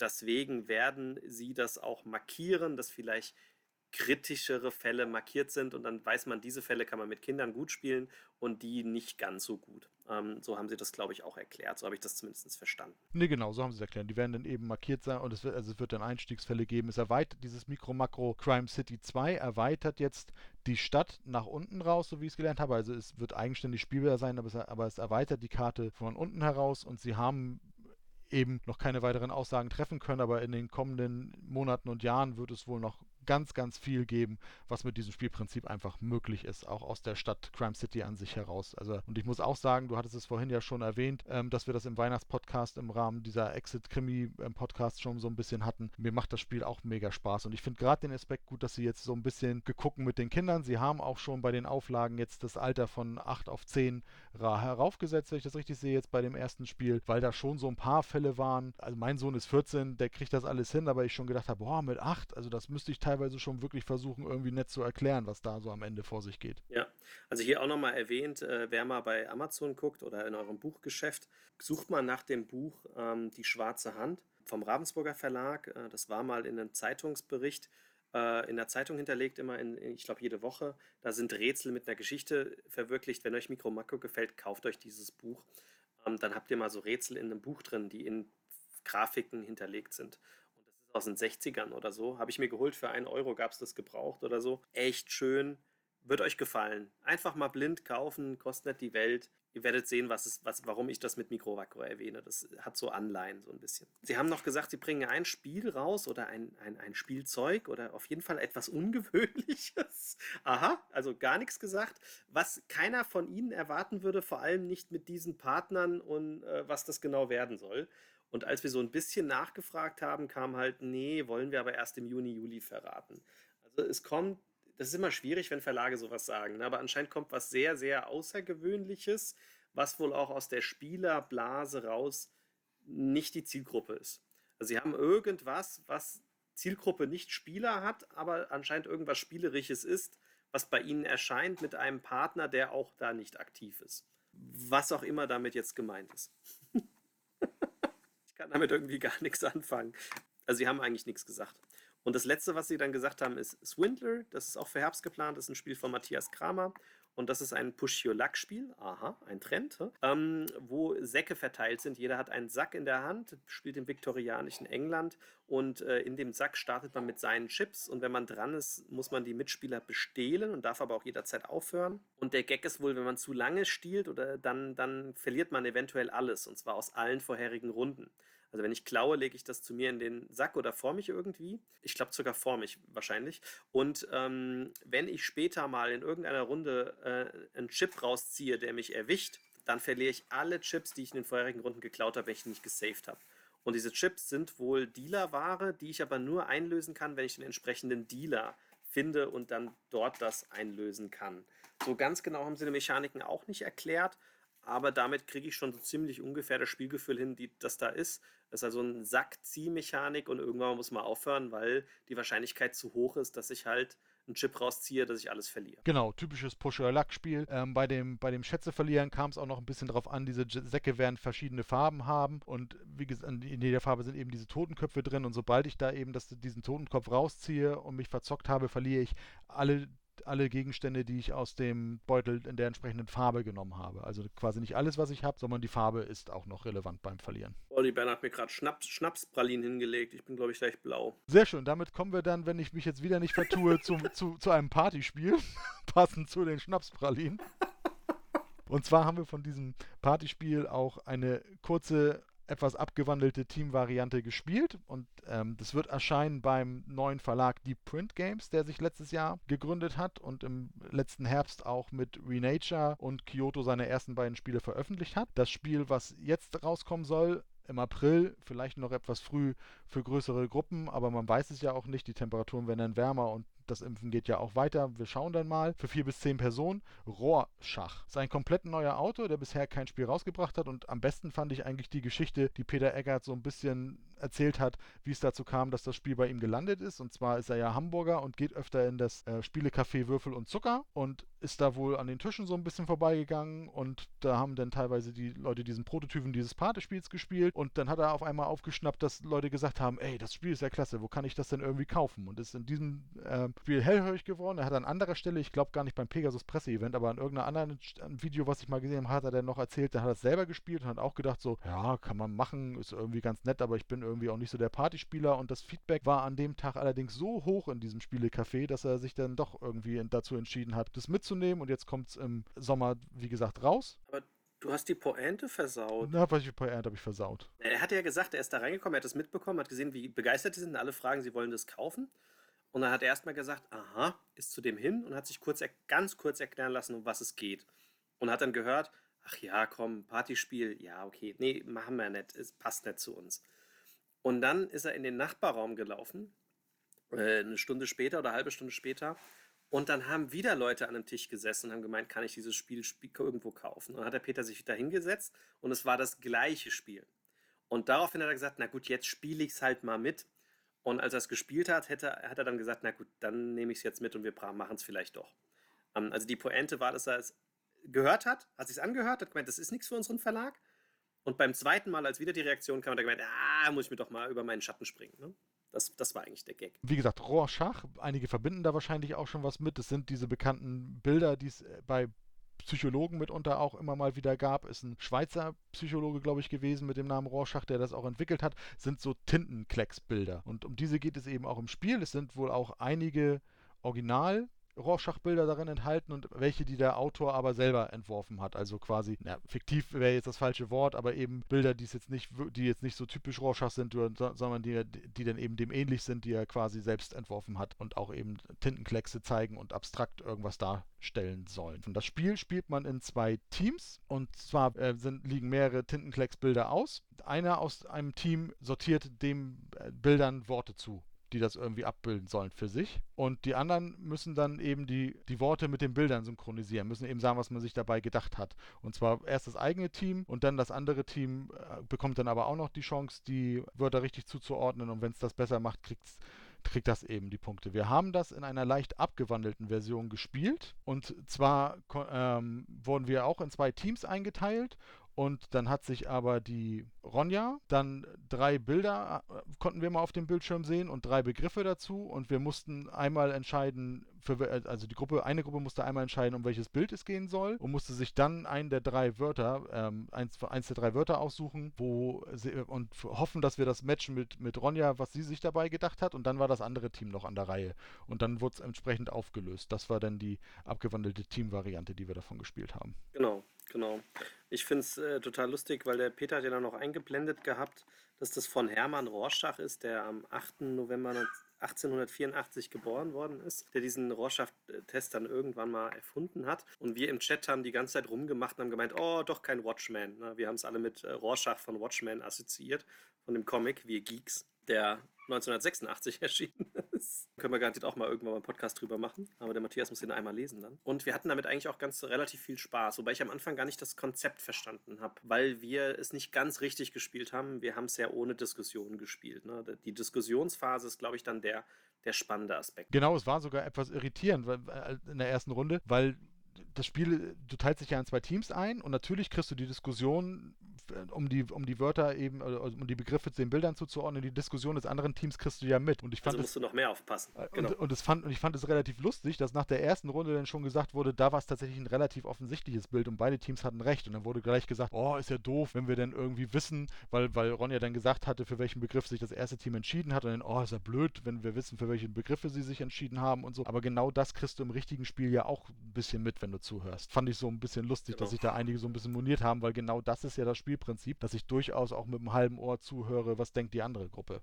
Ja, ja. Aber ich traue mich jetzt noch nicht so aufgrund der Partie zu sagen, ob das Spiel jetzt Spaß macht oder nicht. Also das müssen wir uns dann separat machen. Nee, dafür war, war die Variante eben auch ein bisschen anders, weil es da um drei Bilder ging und drei Begriffe und dann sollten wir gucken, welchen Begriff sich die eine, die dann für beide Teams quasi gespielt hat, ausgedacht hat. Und im richtigen Spiel sind es ja mehrere Bilder und mehrere Begriffe, die man irgendwie zueinander zuordnen muss. Also man muss sich das dann nochmal genauer angucken, aber ich denke, der grundsätzliche Inhalt des Spiels ist damit klar. Das zweite Spiel, was auch noch im Frühjahr erscheinen soll, ist Juicy Fruits. Und bei Juicy Fruits ist der Autor Christian Stör. Und Christian Stör hat im letzten Jahr das Spiel des Jahres zusammen mit seiner Frau gewonnen für sein Spiel und sein ersten, weiß ich gar nicht, ob es sein Erstlingswerk war, aber ich glaube fast schon Pictures, ähm, ein, ein Partyspiel. Jetzt kommt wie gesagt Juicy Fruits raus und Juicy Fruits ist ja ein Sammel- und Marktspiel, wenn man es irgendwie will und es geht eben ein bisschen um Bewegung. Und zwar haben wir Obst, haben wir alle, haben wir alle jeweils ein Tableau vor uns ausliegen mit verschiedenen Obstkisten drauf, mit verschiedenen Früchten. Und es ist dann geht am Anfang so fast ein bisschen in Richtung Schiebepuzzle, nur dass es nichts zu lösen geht, denn ich muss sehen, dass ich dieses Obst irgendwie an Schiffe bekomme, um mehr Platz auf meinem Plan zu bekommen. Unten sind nämlich Schiffe ausgelegt, die bestimmtes Obst haben wollen und in dem Moment, wo ich die Kisten bewegen kann, bekomme ich eben jeweils, wie viele Schritte diese Obstkisten machen können, so viele Früchte bekomme ich. Und wenn ich diese, wenn ich dadurch die Aufträge der Schiffe erfüllen kann, dann gehen eben diese Obstkisten auch raus und dann habe ich mehr Platz auf dem Spielfeld. Und so kann ich weitere Schritte gehen und mehr Obst machen. Allerdings kann ich diesen Platz auch dann dafür nutzen, dass ich Gebäude auf diesem Plan errichte. Das bringt mir grundsätzlich mehr Siegpunkte. Wenn ich diese äh, Plättchen habe, zum Beispiel gibt es ein Bio- Hotel, was dann eben auch Punkte bringen kann. Aber es schränkt die Bewegung wieder ein, denn diese, diese, diese Gebäude brauchen dann mehrere Felder. Das Biohotel hat er als Beispiel genannt vier Felder und schränkt dann meine Bewegung eben wieder ein. Und da geht es eben darum, den Mittelweg zu finden, möglichst viele Punkte zu machen und den Mix zu finden aus Bewegungsmöglichkeit und eben ähm, lukrativen Gebäuden, die ich da baue. Das Ganze gibt es dann auch noch mit einer Rückseite, wo dann auch noch Saftfabriken irgendwie ein eingebaut werden, die auch nochmal einen anderen Mechanismus haben, wo man die Früchte dann zu Saft machen kann, was auch wieder Punkte bringt ja, ist ein Spiel für, ich glaube, zwei bis vier Personen, aber auch, ich glaube, das ist so ein bisschen klar geworden, auch wieder so ein bisschen Puzzle-Knobel-Logik, also eher auch auf sich, wo man relativ auf sich allein ge gestellt ist und deswegen natürlich auch einen Solo-Modus in integriert hat. So froh, dass du das alles sagen konntest. Ich habe nur den Titel hier stehen, ich weiß gar nichts darüber. Aber ich glaube, ich, ich hoffe, ich, das ist halt abstrakt, wenn man auch Bilder und so nicht sieht. Ich glaube, ich konnte es ein bisschen erklären. Ne? Also man hat am Anfang halt wenig Platz und je nachdem, welche Obstkiste man verschiebt, kriegt man das entsprechende Obst. Und in dem Moment, wo ich dann eben die Kisten loswerde, kann ich mehr Schritte gehen und dann auch mehr Obst machen. Genau. Ähm, Sie planen auch noch zwei weitere große Neuheiten dann für Q3, Q4. Und zwar sollen beides anscheinend Kennerspiel, Kennerspiel Plus Bereich sein. Ähm, und bei dem einen Spiel spielt man eine Karte oder dreht am Rad. Und das waren schon eigentlich fast alle Regeln. Er sagt aber, durch die ganzen zusätzlichen Möglichkeiten, die man im Spiel hat, gibt es wohl genug Entwicklungsbedarf, dass es dann doch wieder ein Kennerspiel ist. Und thematisch in dem einen oder dem anderen Spiel, so genau hat es der Peter dann auch wieder nicht gesagt, geht es um Maschinen bauen, die immer wieder wegrosten. Oder man kauft sich höherwertige Maschinen, die dann echt teuer sind, aber dann nicht mehr wegrosten. Ähm, viel mehr haben sie dazu allerdings echt nicht gesagt. Ist auch noch ein bisschen ein paar Monate hin. Aber da kommen dann auch noch zwei Neuheiten, größere, Ende des Jahres. Genau, das, das müsste das Spiel sein, wenn ich das richtig aufgeschrieben habe, von dem du gerade auch den Mechanismus so ein bisschen erklärt hast. Beim anderen Spiel haben sie wirklich nur erzählt, da kommt noch ein zweites Spiel. Da hat Peter nur gesagt, ah, es kommt auch noch ein zweites Spiel. Ja, ja, es kommt noch ein zweites Spiel. Ja, da hätten wir jetzt mehr sagen können, wenn Mallorca stattgefunden hätte. Ne? Das wären dann unsere ganzen Benefits, die wir normal haben, weil dann haben wir es wahrscheinlich auch schon gespielt. Da hätte ich wenigstens ein bisschen was zu sagen können. So leider sind wir da raus, weil ich keine Ahnung habe, um was es geht. Genau, dann kam der ganze Abschnitt Frosted Games. Ähm, da wurde vor allem das Interview mit Benjamin geführt. Und da kam im Prinzip im Großen und Ganzen äh, zusammen, dass es von Eons End für die Ewigkeit ähm, kommt neu raus. Das ist ein neues Grundspiel. Das heißt, man muss nicht das vorherige Eons End gekauft haben, um es zu spielen. Da sind auch schon Erweiterungen drin. Und es ist aber komplett kombinierbar mit dem alten Grundspiel. Und was in Ben sehr wichtig war im Verhältnis zu USA, sie haben schon in dem neuen Grundspiel alle Dinge drin, die in den USA jetzt in der vierten Grundbox erschienen sind. Also sämtliche Sachen, die irgendwie in allen Grundboxen in Amerika drin sind, haben sie in dieses Ding reingepackt äh, an Regeln und Karten ähm, und bietet halt jetzt nochmal die Chance, man kauft sich's und kann es alleine spielen oder kombinieren. Man muss nicht den Vorgänger gekauft haben. Und da das gerade halt sich extrem gut verkauft, weil die Erstauflage, die war weg wie wie nix. Also da, hat, glaube ich, noch nicht mal ein Presseexemplar den Weg gefunden.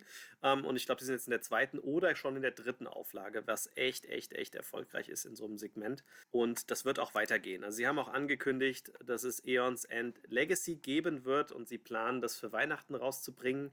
Ob es aber zu Weihnachten geschafft werden kann, vom Übersetzungsaufwand und von der Logistik, das wissen sie nicht. Sie hätten es gern, sie versuchen es, aber sie wissen es nicht. Ja, und dann haben sie, haben sie was zu Kemet gesagt. Ähm, ich weiß nicht, ob du was dazu sagen kannst. Ich habe Kemet ja die alte Version gespielt. Ich glaube, du kannst mehr zu sagen, weil du es schon gespielt hast. Also ich habe natürlich meine Notizen, aber du kannst vom Spielmechanismus mehr dazu erzählen. Ja, ist jetzt bei mir natürlich auch noch ein bisschen länger her. Ne? Aber ähm, was mir wichtig war, ist, also Kemet ist ein Matago-Spiel. Und damals hat uns das Matago vorgestellt mit, ja, du hast ein Monster, du läufst über den Plan und haust auf die anderen drauf. Und ehrlich gesagt, das ist nicht meine Art von Spiel. Matthias seiner auch nicht. Und ich so, oh, na, und dann haben wir es zu Hause halt trotzdem aufgebaut, weil die Miniaturen ganz schön aus sind und haben es gespielt und es hat uns extrem gerockt. Deswegen würde ich halt sagen, es ist ein Kampfspiel für Leute, die sowas nicht spielen, weil es doch weniger Kampf ist, als man denkt. Also es ist Kampf, aber die Mechanik drumherum macht so Spaß. Das ist, das ist einfach nicht nur ein Klopper. Es sind halt auch äh, Engine-Building dabei, es ist Mehrheiten dabei, dass du Orte verteidigen musst, etc. Also ich glaube, weil ich genau mal gucken, was der Matthias dazu sagt, aber weil der Matthias eigentlich genau derselbe Typ ist, der so Spiele meidet, glaube ich auch, dass ihn das tatsächlich sehr interessieren könnte, weil das doch so anders ist als der Rest, den ich so kenne, dass es einen wieder als Spieler interessiert. Ähm, Im Verhältnis zur alten Auflage ist es komplett neu überarbeitet, weil es gab dann ja auch mehrere Erweiterungen dazu und die sind jetzt alle komplett neu gebalanced worden. Die Figuren sind komplett neu. Ähm, es ist jetzt schon die Farbe drin, die in der ersten Erweiterung drin ist. Es sind, man kann es jetzt schon, genau, sie bringen auch die Erweiterung raus, dann kriegt man noch eine vierte Farbe dazu, dann ist da Schwarz drin und es ist auf jeden Fall ein saugutes Spiel. Also es hat mich damals unglaublich beeindruckt. Man spielt, ich, ich mache mal gerade unseren alten Review-Artikel mal kurz auf. Wann kam das denn raus? Das ist schon echt ewig her. 2012, meine Güte. Ähm, also es liegen zig Völker aus und man tut sein Volk dauernd verbessern, wenn man auf diesem Plan auch rumläuft und durch Verbesserungen kriegt man halt auch diese Sondermonster, die dann Spezialfähigkeiten haben und man kann sein Volk unterschiedlich entwickeln. Das heißt, es gibt dann auch so Pyramidenstädte. Wenn man da ist, wird das Volk, eigentlich ist es in einer besseren Verteidigung. Man kann die Pyramiden nach oben stocken. Ähm, dann, dann hat man mehr Kampfkraft. Oder man kann aber auf mehr Armeen gehen. Oder man geht hin und verstärkt halt seine Eigenschaften. Und wir haben damals, ähm, wenn ich jetzt meinen Test aufmache, acht von zehn Punkten gegeben. Erfrischend schnelles Kampfspiel mit tollem Spielmaterial. Und jetzt nochmal mit dem Hintergrund, ich mag so Spiele nicht. Also lest euch gern mal unseren ersten Test dazu durch, weil die Regeln haben sich ja in dem Sinn nicht geändert. Ähm, ich bin jetzt echt hart bei mir am Zweifeln, ob wir sagen, du, dann schmeißen wir unsere alte Edition raus und nehmen die neue, wo alles in einer Box ist und sie haben es gestreamlined. Oder wir behalten unsere alte Edition. Ich weiß es nicht ganz. Bin ich mir echt unsicher. Ja, ich bin nach deinen Aussagen äh, tatsächlich, und ich glaube, du hattest es da auch in den Chat geschrieben an dem, an dem Presseabend, tatsächlich schon jetzt interessiert. Wie du sagst, das, das sind so Spiele, da laufe ich eigentlich auch äh, eher in einem weiten Bogen irgendwie drum herum, wobei es da immer Ausnahmen gibt. Ne? Also jetzt nicht komplett, er hat, er hat zwar irgendwie den Vergleich kurz genannt, aber er passt da von den Erzählungen nicht so hundertprozentig ganz, aber er hat so ein bisschen den Vergleich zu Blood Rage gezogen, was auch tatsächlich ein Spiel ist, was ich hier zu Hause habe, was auch so eine der Ausnahmen ist, was mir relativ gut gefällt, ne? weil es auch ein bisschen da um, um Entwicklung auf Leisten und so geht das ist, und, und Verdrängungsmechanismus. Das sind durchaus Sachen, die ich, die hat, der hat auch einen Kampfmechanismus drin, aber der ist eben nicht das einzige Stilmittel und dann finde ich solche Spiele tatsächlich auch interessant. Also ich hoffe ja dann, dass es erst im Herbst rauskommt, weil wenn das so der Fall wäre, dann könnten wir das nämlich in unserem Livestream mit dir spielen. Soll nach meinen Aufzeichnungen Mai, Juni schon herauskommen, also im Sommer. Ah, okay. Können wir ja trotzdem dazu. Das auf jeden Fall. Wem Kampfspiel irgendwie nicht reicht oder, oder Spiele mit Kampfmechanismus in, in epischer Größe oder so, der wird dann bei Frosted Games in diesem Jahr auch noch fündig. Das soll auch noch im Sommer wahrscheinlich erscheinen. Also die haben echt mega gut zu tun, zumal man muss ja sagen, viele von den Spielen sind, sind kartengesteuert oder haben umfangreiches Regelwert und da ist schon eine Menge Übersetzungsarbeit zu leisten. Und gerade bei diesen Spielen, Andi hat es auch erwähnt, da sind die Originalregeln auch nicht immer so angenehm und auch da, Benjamin ist dafür bekannt, dass er da extrem drüber geht, da ist schon eine Menge Arbeit dahinter. Also Hut ab. Wir haben das, glaube ich, am Anfang nicht erwähnt. Frosted Games hat jetzt, hat da irgendwie elf Spiele angekündigt. Es scheint nach, so wie ich das gesehen habe, nur vier davon ebenfalls auch mit Pegasus-Logo rauszukommen. Die anderen bringen sie dann selber raus. Das ist bei Frosted Games ja öfter mal so, dass nicht alle Spiele direkt auch mit dem Pegasus-Logo erscheinen. Aber dieses Spiel, das ist jetzt das dritte von den vier, wenn ich mir es richtig aufgeschrieben habe, erscheint auch auf jeden Fall noch mit Pegasus-Branding. Und zwar wird das die Monumental-Edition von Clash of Cultures sein. Auch da haben wir ein Kampfmechanismus drin, aber das ist wirklich, das ist schon, ja, man möchte es fast episches 4X-Spiel nennen. Ich selber habe die alte Version da auch noch nie gespielt, aber es ist, es ist da wirklich schon, also man baut da seine eigene Zivilisation wirklich komplett von unten auf, muss erkunden, muss ähm, Monumente errichten, muss eben äh, andere Völker dann auch bekämpfen, Kultur, Volk muss bei Laune gehalten werden. Also das ist wirklich schon ein sehr komplexes 4X-Spiel, was auch wirklich auf mehrere Stunden angelegt ist. Auch da, ich bin echt schon alt, ne, ähm, haben wir ein ausführlichen Video gedreht und eine Review. Das ist auch 2012 rausgekommen. damals bei Z-Man Games und die Review habe auch ich geschrieben. Ich habe gerade gesehen, da ist noch unser, alter, unser altes Wohnzimmer drin mit diesem riesen Tisch, damit man mal sieht, wie groß dieser Aufbau ist. Weil unser Tisch ist zweimal ein Meter. Wir haben das zu viert gespielt und du brauchst einen Tisch mit zweimal ein Meter, wenn du es dann aufbaust. Und auch da habe ich acht von zehn Punkten vergeben und habe es als sehr komplexes Zivilisationsspiel für Vielspieler bezeichnet. Allerdings hat es einen erhöhten Glücksfaktor, weil es halt auch äh, Kartenelemente gibt, die einen Sachen kaputt machen können. Und das ist nicht unbedingt immer gewünscht. Ne? Das heißt, es könnte sein, dass dieser Glücksfaktor durch die Karten eventuell Leute störend finden, ne? weil da kommt es zu Überraschungsmomenten, ähm, die zwar thematisch eingebettet sind, aber dir vielleicht ein bisschen das Spiel gerade mal ein bisschen zerhacken. Aber ich fand es auch sehr, sehr, sehr, sehr gut. Und auch da wäre wieder die Frage, in dem Fall, ne, Seaman Games, das war damals die englische Auslage, wenn es denn rauskommt und jetzt verbessert ist, was macht denn so jemand wie ich? Holt er sich das dann und tut das alte raus? Wahrscheinlich. Ja, das passiert dann beim Achterspiel, schätze ich mal. Genau, was da, was da auch noch da mit reinspielt, ich weiß jetzt nicht, was du davon alles hast, aber äh, für Leute, die das Spiel von früher irgendwie mögen. Die Erweiterung. Genau, die, die Erweiterung, die drin sein wird, die gibt es momentan wohl auf dem, auf dem Sekundärmarkt nur für so um die 400 Euro und die wird eben ebenso wie irgendwie auch ein, zwei Promos in dieser Monumental Edition enthalten sein. Also das könnte natürlich auch nochmal ein Ansatz sein, wenn man dann eben auch sagt, ich will auch gerne irgendwie alles haben oder ich spiele auch gerne mit Erweiterung, dann ist das natürlich dann auch das entscheidende Kaufargument am Ende. Das waren die Azteken, genau. Die war als Promotional-Item am Siemens Games und Philosophia Games stand auf der Spiel in Essen da. Die Wahrscheinlichkeit, dass ich die habe, ist sehr, sehr, sehr hoch. Weil wir haben es ja in Essen gefilmt. Also die Wahrscheinlichkeit, dass wir es da mitgenommen haben, ist sehr groß. Aber ich weiß es ehrlich gesagt nicht. Gut, das vierte Spiel, und ich glaube, die anderen, wie gesagt, kommen dann irgendwie in Anführungsstrichen nur bei Frosted Game raus ohne Pegasus, aber die können wir trotzdem gleich auch kurz erwähnen. Aber das vierte Spiel, was auch schon so ein bisschen mehrfach verschoben wurde, mal im Frühjahr jetzt rauskommen sollte, jetzt irgendwie auf späteren Sommer, sehr interessant klingt, ist Flippermania das hat er kurz angeteased mit Roland White mit Ameritrash. Nun ist Ameritrash eigentlich so gar nicht mein Thema, aber ein Roland White-Spiel, was eben andere Mechanismen hat und tatsächlich, wie er sagte, wirklich Flipper also diese klassischen Flipper, wie man sie sonst aus Spielhallen klingt, qua kennt, quasi auf dem, auf dem Spielbogen abbildet, das ist schon sehr, sehr interessant. Also das geht wirklich darum, dass man versucht, gute Kombos zu erringen äh, auf dem Bögen, mit, mit weitere Bälle bekommen kann, wenn man entsprechend eben das, das Richtige würfelt. Es sind vier verschiedene, auch von der Komplexität steigende Flipper da drin, die auch alle so ein thematisches Setting haben. Also einer geht so ein bisschen ins Dance-Fieber der 70er Jahre, eins hat so ein bisschen Science-Fiction Cyber-Hack drin, dann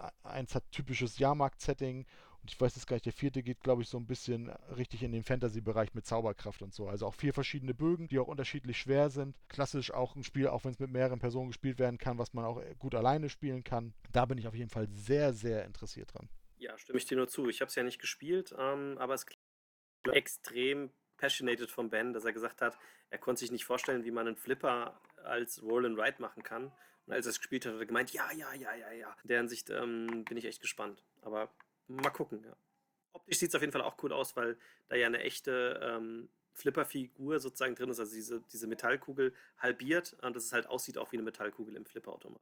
Dann bringen sie mehrere Spiele der Buttonshy-Reihe raus. Buttonshy ist ein Verlag, der Spiele, äh, ja, Mikrospiele eigentlich rausbringt. Mehrere verschiedene auch schon gemacht hat, die eigentlich grundsätzlich dadurch bestechen, dass sie äh, acht, aus, immer nur aus 18 Karten bestehen. Wobei er schon direkt erwähnt hat, dass die deutschen Versionen, die sie jetzt herausbringen werden, alle aus 25 Karten bestehen werden, weil sie teilweise viele, ja. eben, oder viele davon, weil sie eben schon Erweiterungen da mit reinpacken einfach ins Spiel. Das, ja, bekannteste, was ich tatsächlich auch schon in der Version von Quinnet Games hier zu Hause habe, ist äh, Sprawlopolis. Mhm. Das ist ja ein, ein, ein Stadtbauspiel bestehend aus 18 Karten.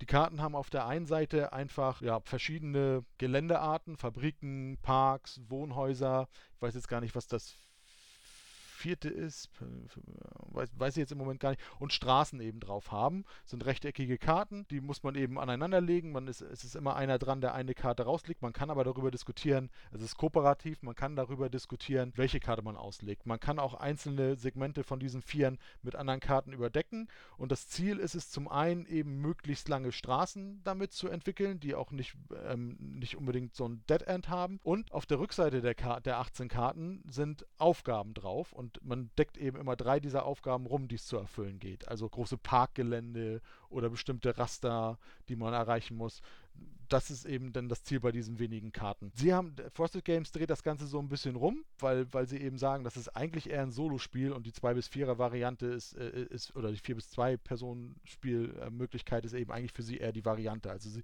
sie drehen das um zum Solospiel und packen als, als Anhängsel an die Regel eigentlich das andere rein, weil sie meinen, diese Mehrspieler-Variante funktioniert nicht so gut. Ja, genau. Ähm, der Originalverlag nennt das übrigens Wallet Games, damit man die überall mitnehmen kann. Also ne, typische japanische Mikrogames. Und die Originalserie besteht aus echt vielen Spielen in der Zwischenzeit schon. Ähm, das sind vier, acht, drei Seiten lang. Also sie haben echt, echt viele. Und die, äh, die starten jetzt sozusagen mit den sechs, die sie sich ausgesucht haben, die sie spannend finden. Aber nicht zwangsläufig die sechs ersten, sondern sie haben sich da sechs Spiele rausgesucht, wo sie sagten, die zeigen möglichst die, die, die Unterschiede und zeigen halt auch, wie toll die Spiele sein können. Und wahrscheinlich werden dann die anderen da auch erscheinen, wenn die Reihe gut läuft. Genau, also gespielt, wie gesagt, habe ich das Prolopolis und wir haben zusammen in Berlin auch mal das Circle the Wagon gesp gespielt. Genau, das ist ein Zwei-Personen-Spiel, äh, was das gleiche Prinzip hat. Ne? Also es gibt drei Karten, werden umgedreht, die Aufgaben vorlegen und man spielt zu zweit gegeneinander und muss dann eben auch Mehrheiten von verschiedenen Symbolen da haben. Es, die Karten werden im Kreis ausgelegt. Ich, ich kann eben aussuchen, welche Karte ich haben will und der Gag daran ist eben, je mehr Karten ich auslasse, desto mehr Karten lasse ich aber meinem Gegner eben über das sind wie gesagt die beiden Spiele, die, ich, die wir jetzt gespielt haben. Es erscheinen auf jeden Fall noch, ich glaube, hätte wäre wenn heißt eins, Liberation, das geht so ein bisschen, äh, er hat es mit, äh, glaube ich, Star Wars Rebellion so ein bisschen verglichen, wo eben die, ne, also Rebellion und so gehen zwei Leute gegeneinander spielen, so ein bisschen auch, ähm, ja, Such, Suchelemente und, und Versteckelemente. Avignon, da geht es irgendwie um den Kampf von zwei Päpsten und was das, der einzige, den ich mir noch aufgeschrieben habe, war geschickt gesteckt, was interessant ist. Das Originalspiel heißt Tussi Mussi. Äh, interessant dabei ist einfach, dass das ähm, Spiel von der Elizabeth Hargrave mhm. entwickelt ist, die, die ja Flügelschlag auch entworfen hat. Flügelschlag. Und da geht genau. es eben darum, Blumenbouquets zusammenzustecken. Wer am Zug ist, kriegt einfach äh, zwei Karten auf die Hand, muss entscheiden, eine legt er offen hin, die andere verdeckt und der andere hat dann aber, ist auch ein Zwei-Personen-Spiel, die andere Person hat dann die Möglichkeit zu entscheiden, nehme ich die verdeckte oder nehme ich die offene Karte. Also der eine hat zwei Karten, muss entscheiden, wie er sie hinlegt, der andere hat, darf aber zuerst wählen. Und da geht es eben darin auch, wenn er her die meisten Punkte eben bei dem Zusammenstecken der Blumensträuße hat. Dann haben wir noch als letztes die verrückte Fracht, die wird aber wahrscheinlich nicht bei Pegasus rauskommen, so wie ich es verstanden habe, wie die Buttonschei-Spiele auch. Das bleibt bei Frosted. Äh, das ist, gehört zu der Zwei-Personen-Reihe, die sie rausgebracht haben, die bis auf eine Neuheit mir bisher sehr, sehr gut gefallen hat. Ähm, und verrückte Fracht ist im Prinzip ein Hirnzwirbler, Zwei-Personen-Puzzlespiel, wo man ein Verbindungsnetz machen muss, wo auch ein LKW lang läuft, der dann auch zu dem Mitspieler fährt und man das extrem ausnutzen kann mit seinen Zügen. Und der Benjamin meinte schon, das wäre ein sehr anspruchsvolles Puzzlespiel. Ich bin mal gespannt, aber bisher hat mir die Zwei-Personen-Reihe, wie gesagt, bis auf eine Ausnahme, die ich mit dir gespielt habe, Matthias, extrem gut gefallen. Ja. Oh ja, die eine, die war nicht gut. Das war die mit dem Kämpfen, die hat mich das war Genau, es war, es war nicht Marsch des Fortschritts, das war, glaube ich, nee, doch, das war Marsch des Fortschritts. Doch, es war Marsch des Fortschritts. Genau. Genau. Und das König von. Sang-He oder so, das, das war gut. Genau, das war top. Ja, ja. Genau, das waren die Neuheiten von Frosted Games. Du hattest schon erwähnt, irgendwie, sie wollen noch irgendwie versuchen, Richtung Ende des Jahres Aeons End Legacy rauszubekommen. Ansonsten hat er so ein bisschen angekündigt, dass man davon ausgehen kann, dass es im nächsten Jahr weniger Titel geben wird, einfach weil das doch schon ein erheblicher Arbeitsaufwand ist. Und die beiden sind nur zu zweit, also es ist nur der Matthias und der Benjamin und das ist einfach für so Kleinverlage einfach schwierig. wird sehr, sehr viel eingebunden sein, auch in Deep Print Games, darf genau. man jetzt auch nicht vergessen. Und äh, ähm, die Anleitungsarbeit, die macht eben und, und die Übersetzung Übersetzungsarbeit und so, ne? wenn das nicht aussourcen kann, das, das ist, liegt alles in der Hand von Benjamin und das ist eben auch nicht so einfach dann. Und insofern haben sie jetzt erstmal angekündigt, dass sie 22 weniger machen. Wie es dann wirklich kommt, wird man dann sehen. Der O-Ton war, wenn das nochmal so weitergeht, dann ist er hin. Also dann kann er den Job nicht weitermachen, so ungefähr. Also der ist komplett ausgelastet gerade, weil es einfach zu viel Übersetzungsaufwand ist. Auch wenn es nicht natürlich nicht die mega komplexen Spiele sind, aber wenn du dir natürlich alles davon angucken musst und musst alles wieder anfassen, weil du nicht nur eine Auflage rausbringst, dann ist das schon hart. Ähm, als nächstes kam dann der Bereich ähm, Portal Games. Da gab es dann eine Session mit dem Ignazi, der, der auch dann nochmal danach nochmal für, für ein Interview zur Verfügung gestanden hat. Einmal bringen sie Stronghold Undead und das wird auch als zwei Personen, also das wird auch in Deutsch aufgelegt werden. Das freut mich ungemein, weil ähm, das kam mal raus, das Stronghold und das habe ich irgendwie nicht mitbekommen. Danach wurde das extrem gehypt. Das wäre ein geniales Zwei-Personen-Spiel, episch gut. Und dann kam man da nicht mehr dran. Das war ausverkauft. Und dann hieß es mal die ganze Zeit lang, ja, das kommt dann in Deutsch. Und dann haben wir gewartet, gewartet, dann kam es halt nie. Und jetzt kommt halt Stronghold Undead, gleichzeitig auch in Deutsch. Und äh, wenn das richtig gut kommt, kommt vielleicht auch das Original Stronghold noch raus. Ähm, das ist ein Tower Defense Spiel, das heißt, einer ist hinter der Mauer und verteidigt das Spiel, der andere greift mit unglaublicher Übermacht und Untoten halt an. Und äh, beide spielen äh, nicht gleich, nicht nach gleichen Regeln. Also der in der Burg arbeitet, muss ganz anders spielen als der, der die Burg angreift. Nicht nur wegen Übermacht und Klein, sondern auch die Spielmechanik ist wohl komplett anders. Also äh, asynchrones Spiel. Ne? Und das klingt schon für mich, was mich extrem interessiert, was mich ein bisschen abschreckt, ist, dass es halt eine Komplexität vom Ringkrieg haben soll mit zwei, drei Stunden. Ähm, und das klingt dann wieder ein bisschen hardcore, aber weil es halt so unglaublich viele guten Kritiken bekommen hat, interessiert mich das sehr, sehr. sehr. Ähm, ich hoffe mal, ähm, es enttäuscht mich nicht. Genau. Ähm, ich hatte jetzt kurz was geguckt, ich weiß gar nicht, ob du es erwähnt hattest. Genau, das, das normale Stronghold, das gibt es eben nicht mehr, deswegen ist es jetzt als eigenständiges äh, Spiel erschienen. Er hat aber so ein bisschen verklausuliert in Aussicht gestellt, dass je nachdem, wie, erfolgreich, wie erfolgreich das ist, durchaus auch vielleicht nochmal das ähm, Stronghold Urspiel auch. Gesagt, ja. Genau, hast du gesagt, dass es auch erscheinen könnte. Gut. Da hatte ich gerade parallel gerade Recherche betrieben. Kenn ich doch, kenn ich doch, kenn ich doch. Alles gut. Dann finde ich es extrem lustig, dass Robinson Crusoe die Schatztruhe rauskommen soll, weil das kennen wir in Deutschland nämlich schon. Das war nämlich eine Spezialauflage von Pegasus zu Robinson Crusoe, ein Portal Games Spiel. Und die haben eigene Mini-Expansions geschrieben und eigene Szenarios und eigene Events. Und das gab es nur in Deutsch und kam niemals nie in Englisch raus.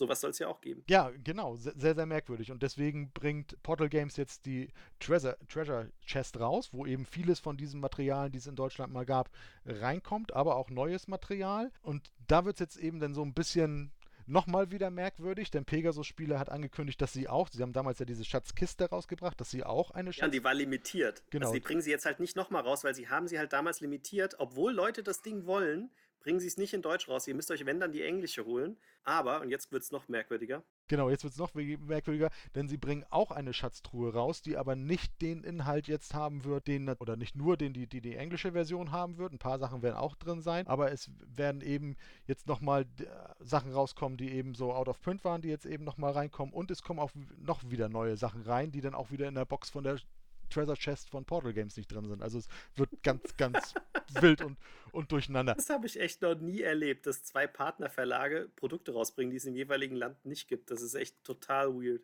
Ja, das um, ähm, es wird wahrscheinlich dann Schatzkiste heißen dann. Ja.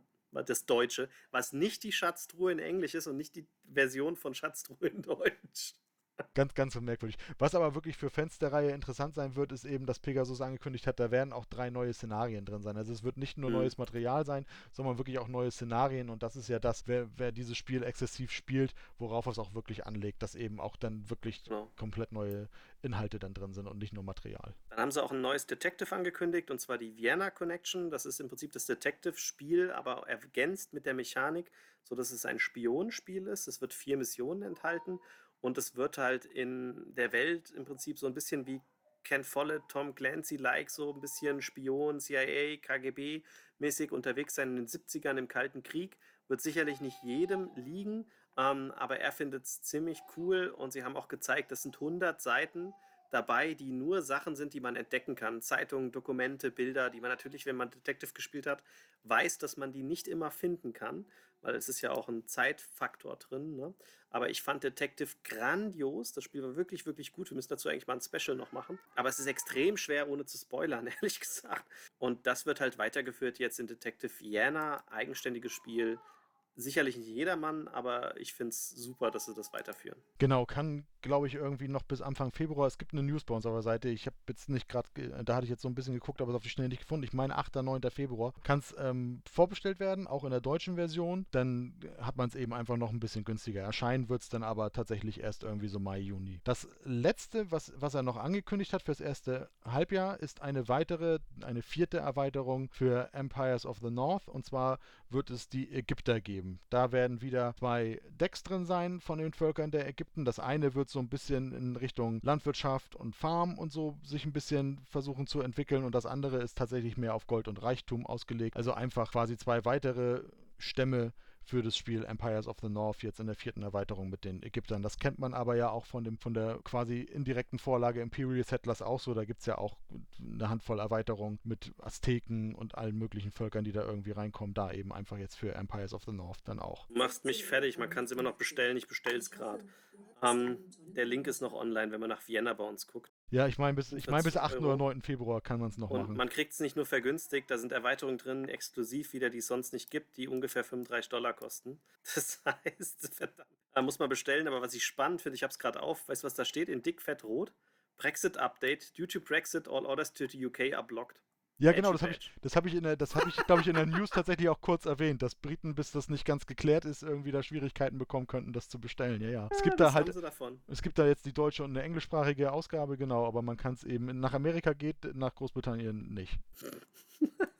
So, mit der Empires of the North Erweiterung waren es die Ankündigungen, die sie jetzt im ersten Halbjahr rausbringen. Und dann wurde es wieder ein bisschen interessant, denn er hat mit 11 ein Fußball-Manager-Spiel angekündigt, was sie herausbringen werden das ist recht spannend irgendwie, Sportspiele so im Allgemeinen, also wenn sie sich auf Sportarten beziehen, jetzt nicht von sportlicher Betätigung draußen oder so, die laufen sicherlich gut, aber sobald man sich irgendwie auf Fußball, Handball, Basketball, Football irgendwie beschränkt, laufen die in Deutschland nicht besonders gut. Offen, offenbar matcht da so Sportaffinität und Brettspielaffinität nicht so im großen Maßen dahinter. Wir hatten, glaube ich, 2018, das war das erste Mal, dass ich mit euch in Herne sein konnte. Da hatte Feuerland mal was angekündigt, dass sie eine Kickstarter-Kampagne machen wollten für ein Fußballspiel, was einfach nachher auch nicht groß genug nachgefragt war, dass sie es nicht rausgebracht haben. Jetzt versucht er es auch wieder mit einem Fußballspiel, allerdings äh, soll das so ein bisschen mehr daran erinnern an die früher an die Computerspielmanager, die man da hatte. Und die muss ich tatsächlich sagen, habe ich früher in der Kindheit auch gespielt. Also so Bundesliga Manager Pro, Anstoß und so. Diese Managerspiele habe ich tatsächlich auch gespielt. Da geht es dann mehr darum, um, um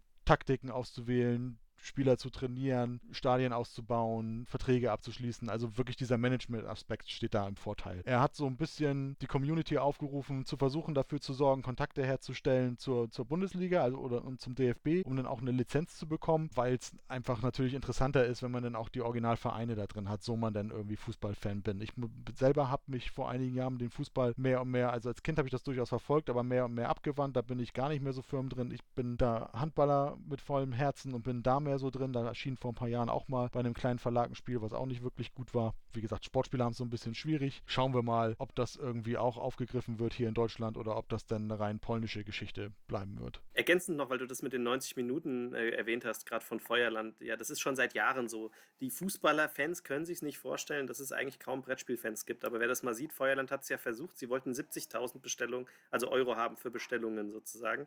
Es haben 131 Leute ihnen gesagt, wir, wir würden es bestellen. Das ist echt wenig. Und dafür kann er halt so ein Spiel nicht produzieren. Und das ist gang und gäbe. Fußballspiele, Handballspiele, Golfspiele, Eishockeyspiele verkaufen sich in Deutschland grandios schlecht. Das haben halt Verlage schon seit Jahren so erfahren. Auch der Frank ist, glaube ich, relativ neu und er hat das, glaube ich, so gemacht, weil halt auch relativ viele Verlage ihm gesagt haben, lass es lieber. Ne? Und er fand das Spiel aber so gut, dass er es halt versuchen wollte mit dem Crowdfunding und hat halt festgestellt, es klappt nicht. Ist nichts Neues. Das, ich glaube, das einzigste, die einzigsten zwei Fußballspiele, die sich ansatzweise gut verkaufen, ist halt Tipkick was ganz vorne ist und das zählt nicht, weil das hat einen Kultfaktor und ganz ellenlang weit weg kommt dann vielleicht irgendwann mal Wake aber wirklich ellenlang weit weg und dann kommt ganz lang gar nichts. Ich bin ja kein Fußballfan, ich hasse ja eigentlich Fußball. Tipkick spiele ich tatsächlich trotzdem ganz gerne und Wake auch, aber ich glaube, das sagt es auch schon. Also du kriegst Fußballer nicht dazu, dass sie 90 Minuten irgendwas simulieren wollen auf dem Brett. Ist halt so. Die wollen Fußball spielen dann.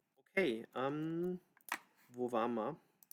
Wir waren bei 11 Football Manager, ne? Mhm. Ähm, ergänzend kann ich dazu aber noch sagen, ähm, wer, wer mal Basketboss von Quali spielen will, das ist nämlich auch ein Basketball-Manager, der ist echt, echt gut und fand ich gut. Deswegen mal gucken, vielleicht finde ich jetzt sogar den 11 Football Manager interessant. Andererseits, wenn ich den interessant finde, finden wahrscheinlich Fußballfans den nicht gut, weil ich mag ja keinen Fußball. Ne? Ja, das, das, könnte das Problem dann sein, ja. Weil dann ist es vielleicht Brettspieltechnisch so interessant, dass aber wieder der Fußballer sagt, was ist denn das denn? Ne? Mal gucken, mal gucken. Ähm, und was ich dann halt ganz spannend fand, das äh, Portal hat ja auch ein Dune angekündigt, was rauskommen soll.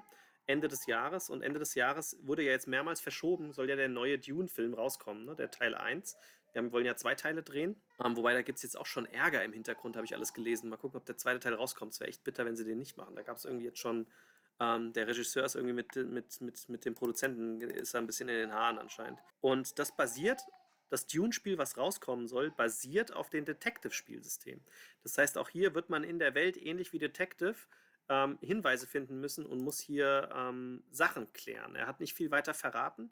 Das heißt aber, es ist jetzt hier nicht kein Mehrheitenspiel, kein Kampfspiel, sondern es wird detektivmäßig, auch wenn es keine Detektive sind, aber es wird recherchiert und Sachen gelöst.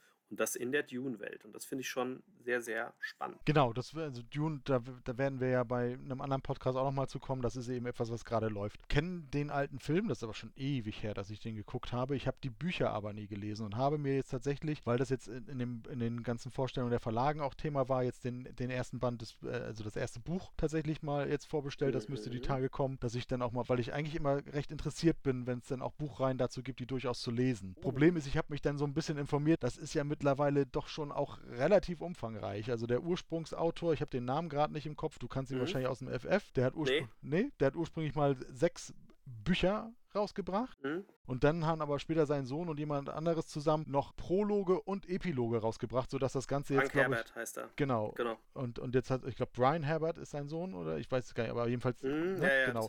und, noch, und noch ein zweiter, die haben jetzt irgendwie auch schon Pro, mehrere Prologe und auch Epiloge mhm. noch herausgebracht, sodass das Ganze irgendwie jetzt mittlerweile, so weiß ich nicht, so um die 15 Bücher oder so umfasst. Dune, der Wüstenplanet, Dune Messias, Children of Dune, God Emperor of Dune, Heretics of Dune, Chapter House of Dune, das sind die Originale.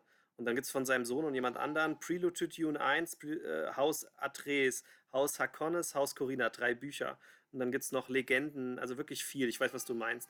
Ich wollte halt das Originalbuch auch lesen. Der Mario von unserem Team hat es ja gelesen, hat gemeint, das wäre ziemlich okay. Und ich habe jetzt den ersten Teil gelesen und habe noch nicht weitergelesen. Also ich habe die erste Hälfte vom ersten Buch gelesen. Und witzigerweise, die Berner liest es auch gerade. Bei mir ging es nur ratzfatz, weil ich habe es mir einfach auf dem Kindle geholt. Bin mal gespannt, ob wir das vielleicht alle bis zum Kinofilm durchgelesen haben. Da könnten wir ja fast darüber mal kurz auch drüber schwätzen. Definitiv. Also ich habe zumindest schon äh, herausgefunden, dass eben, weil du ja sagtest, der, die wollen eigentlich zwei Teile drehen. Also diese Neuverfilmung, die soll sich um die erste Hälfte des ersten Buches drehen. Also da muss man, wie gesagt, nachher gar nicht... nicht so einfach zu lesen, ne? weil der hat auch viele Charaktere drin und es mhm. ist halt geschrieben 1965, ne? aber geht schon. Also es ist ähnlich wie wenn man so ein Herr der Ringe lesen würde. Ich wollte gerade sagen, 65 jetzt nicht oder so, aber ich bin, aber was, was die Anzahl von Charakteren und so angeht, ich bin durchaus das Lied von Eis und Feuer erprobt. Das habe ich ja nicht gelesen. Ja, das habe ich tatsächlich gelesen, gelesen. Und, und, und, du hast ja zumindest die Serie ja gesehen. Und insofern, ja. also was Anzahl an Charakteren und so angeht und die ganzen Storys zusammenweben, also ich, da bin, da, also da bin ich durchaus leider erprobt. Also so viel sind es nicht, so viel sind es nicht. Wenn es das ist, dann kriege ich das, dann, dann kriege ich das, glaube ich. Aber es ist halt schon, wie es geschrieben ist, schon in diesem hierarchischen Ton auch teilweise. Aber es ist spannend. Also die erste Hälfte ist auf jeden Fall gut. Ähm, die zweite Hälfte weiß ich noch nicht. Die habe ich ja noch nicht weitergelesen. Dann hat Pegasus die Familienspiele vorgestellt. Und da wird vor allem eine Erweiterung für Kitchen Wash kommen, was jetzt keinen wirklich verwundert. Das Spiel ist, verkauft sich sehr, sehr gut. Das ist auch in der fünften Auflage. Ähm, also ist jetzt sicherlich schon drei, vier, fünfstellig oder sowas vom Verkaufszahlen. Und da kommt jetzt Eis auf den Tisch. Was ich spannend finde, ist, dass wenn man das kauft, das ist ja eine Erweiterung, Trotzdem fangen sie mit den Szenarios wieder so an, dass man, wenn man das Originalspiel nicht gespielt hat oder schon sehr lange her ist, wieder ein Einstiegsszenario kriegt und es nicht kennen muss in dem Sinn. Das fand ich tatsächlich spannend. Ja, das ist äh, interessant, weil, weil man ja davon ausgehen möchte, dass, weil man das Grundspiel ja dann hat, dass man das irgendwie dann schon ein bisschen gespielt hat. Genau. Aber zumindest haben sie eben gesagt, dass, man muss es vor allem nicht durchgespielt haben. Ne? Also man kann sich diese Erweiterung eben auch holen, wenn man da eben nicht alle äh, Entwicklungsschritte mitgemacht hat und auch und wie im Grundspiel auch ist es da eben auch wieder so aufgebaut, dass mit, in, mit den weiteren Szenarien dann eben immer mehr Elemente dazukommen. Unter anderem dann auch noch VIP-Gäste habe ich mir aufgeschrieben. Das wird sich, wie du sagtest, hauptsächlich um Nachtisch drehen, um Eis. Macht man sicherlich nichts verkehrt. Sie haben gesagt, es ist extrem erfolgreich. Wir haben es auf dem Pressetag damals gespielt, 2019. Es macht durchaus Spaß und, sie, und, und es gewinnt tatsächlich dadurch, ich habe auch mal das Original gespielt, es gewinnt auch tatsächlich dadurch, dass sie so die, diesen leichten Einstieg mit dem immer mehr, äh, mit dem ansteigenden, ansteigenden äh, Anforderungsgrad so ein bisschen gemacht haben. Das ist im Grundspiel, also im Ursprungsspiel des Verlages nämlich nicht so. Dann haben sie angekündigt, sie werden, äh, ich glaube aber später im Jahr das Spiel Dive rausbringen von Sit Down. Und das ist sozusagen ihr innovatives Spiel dieses Jahr.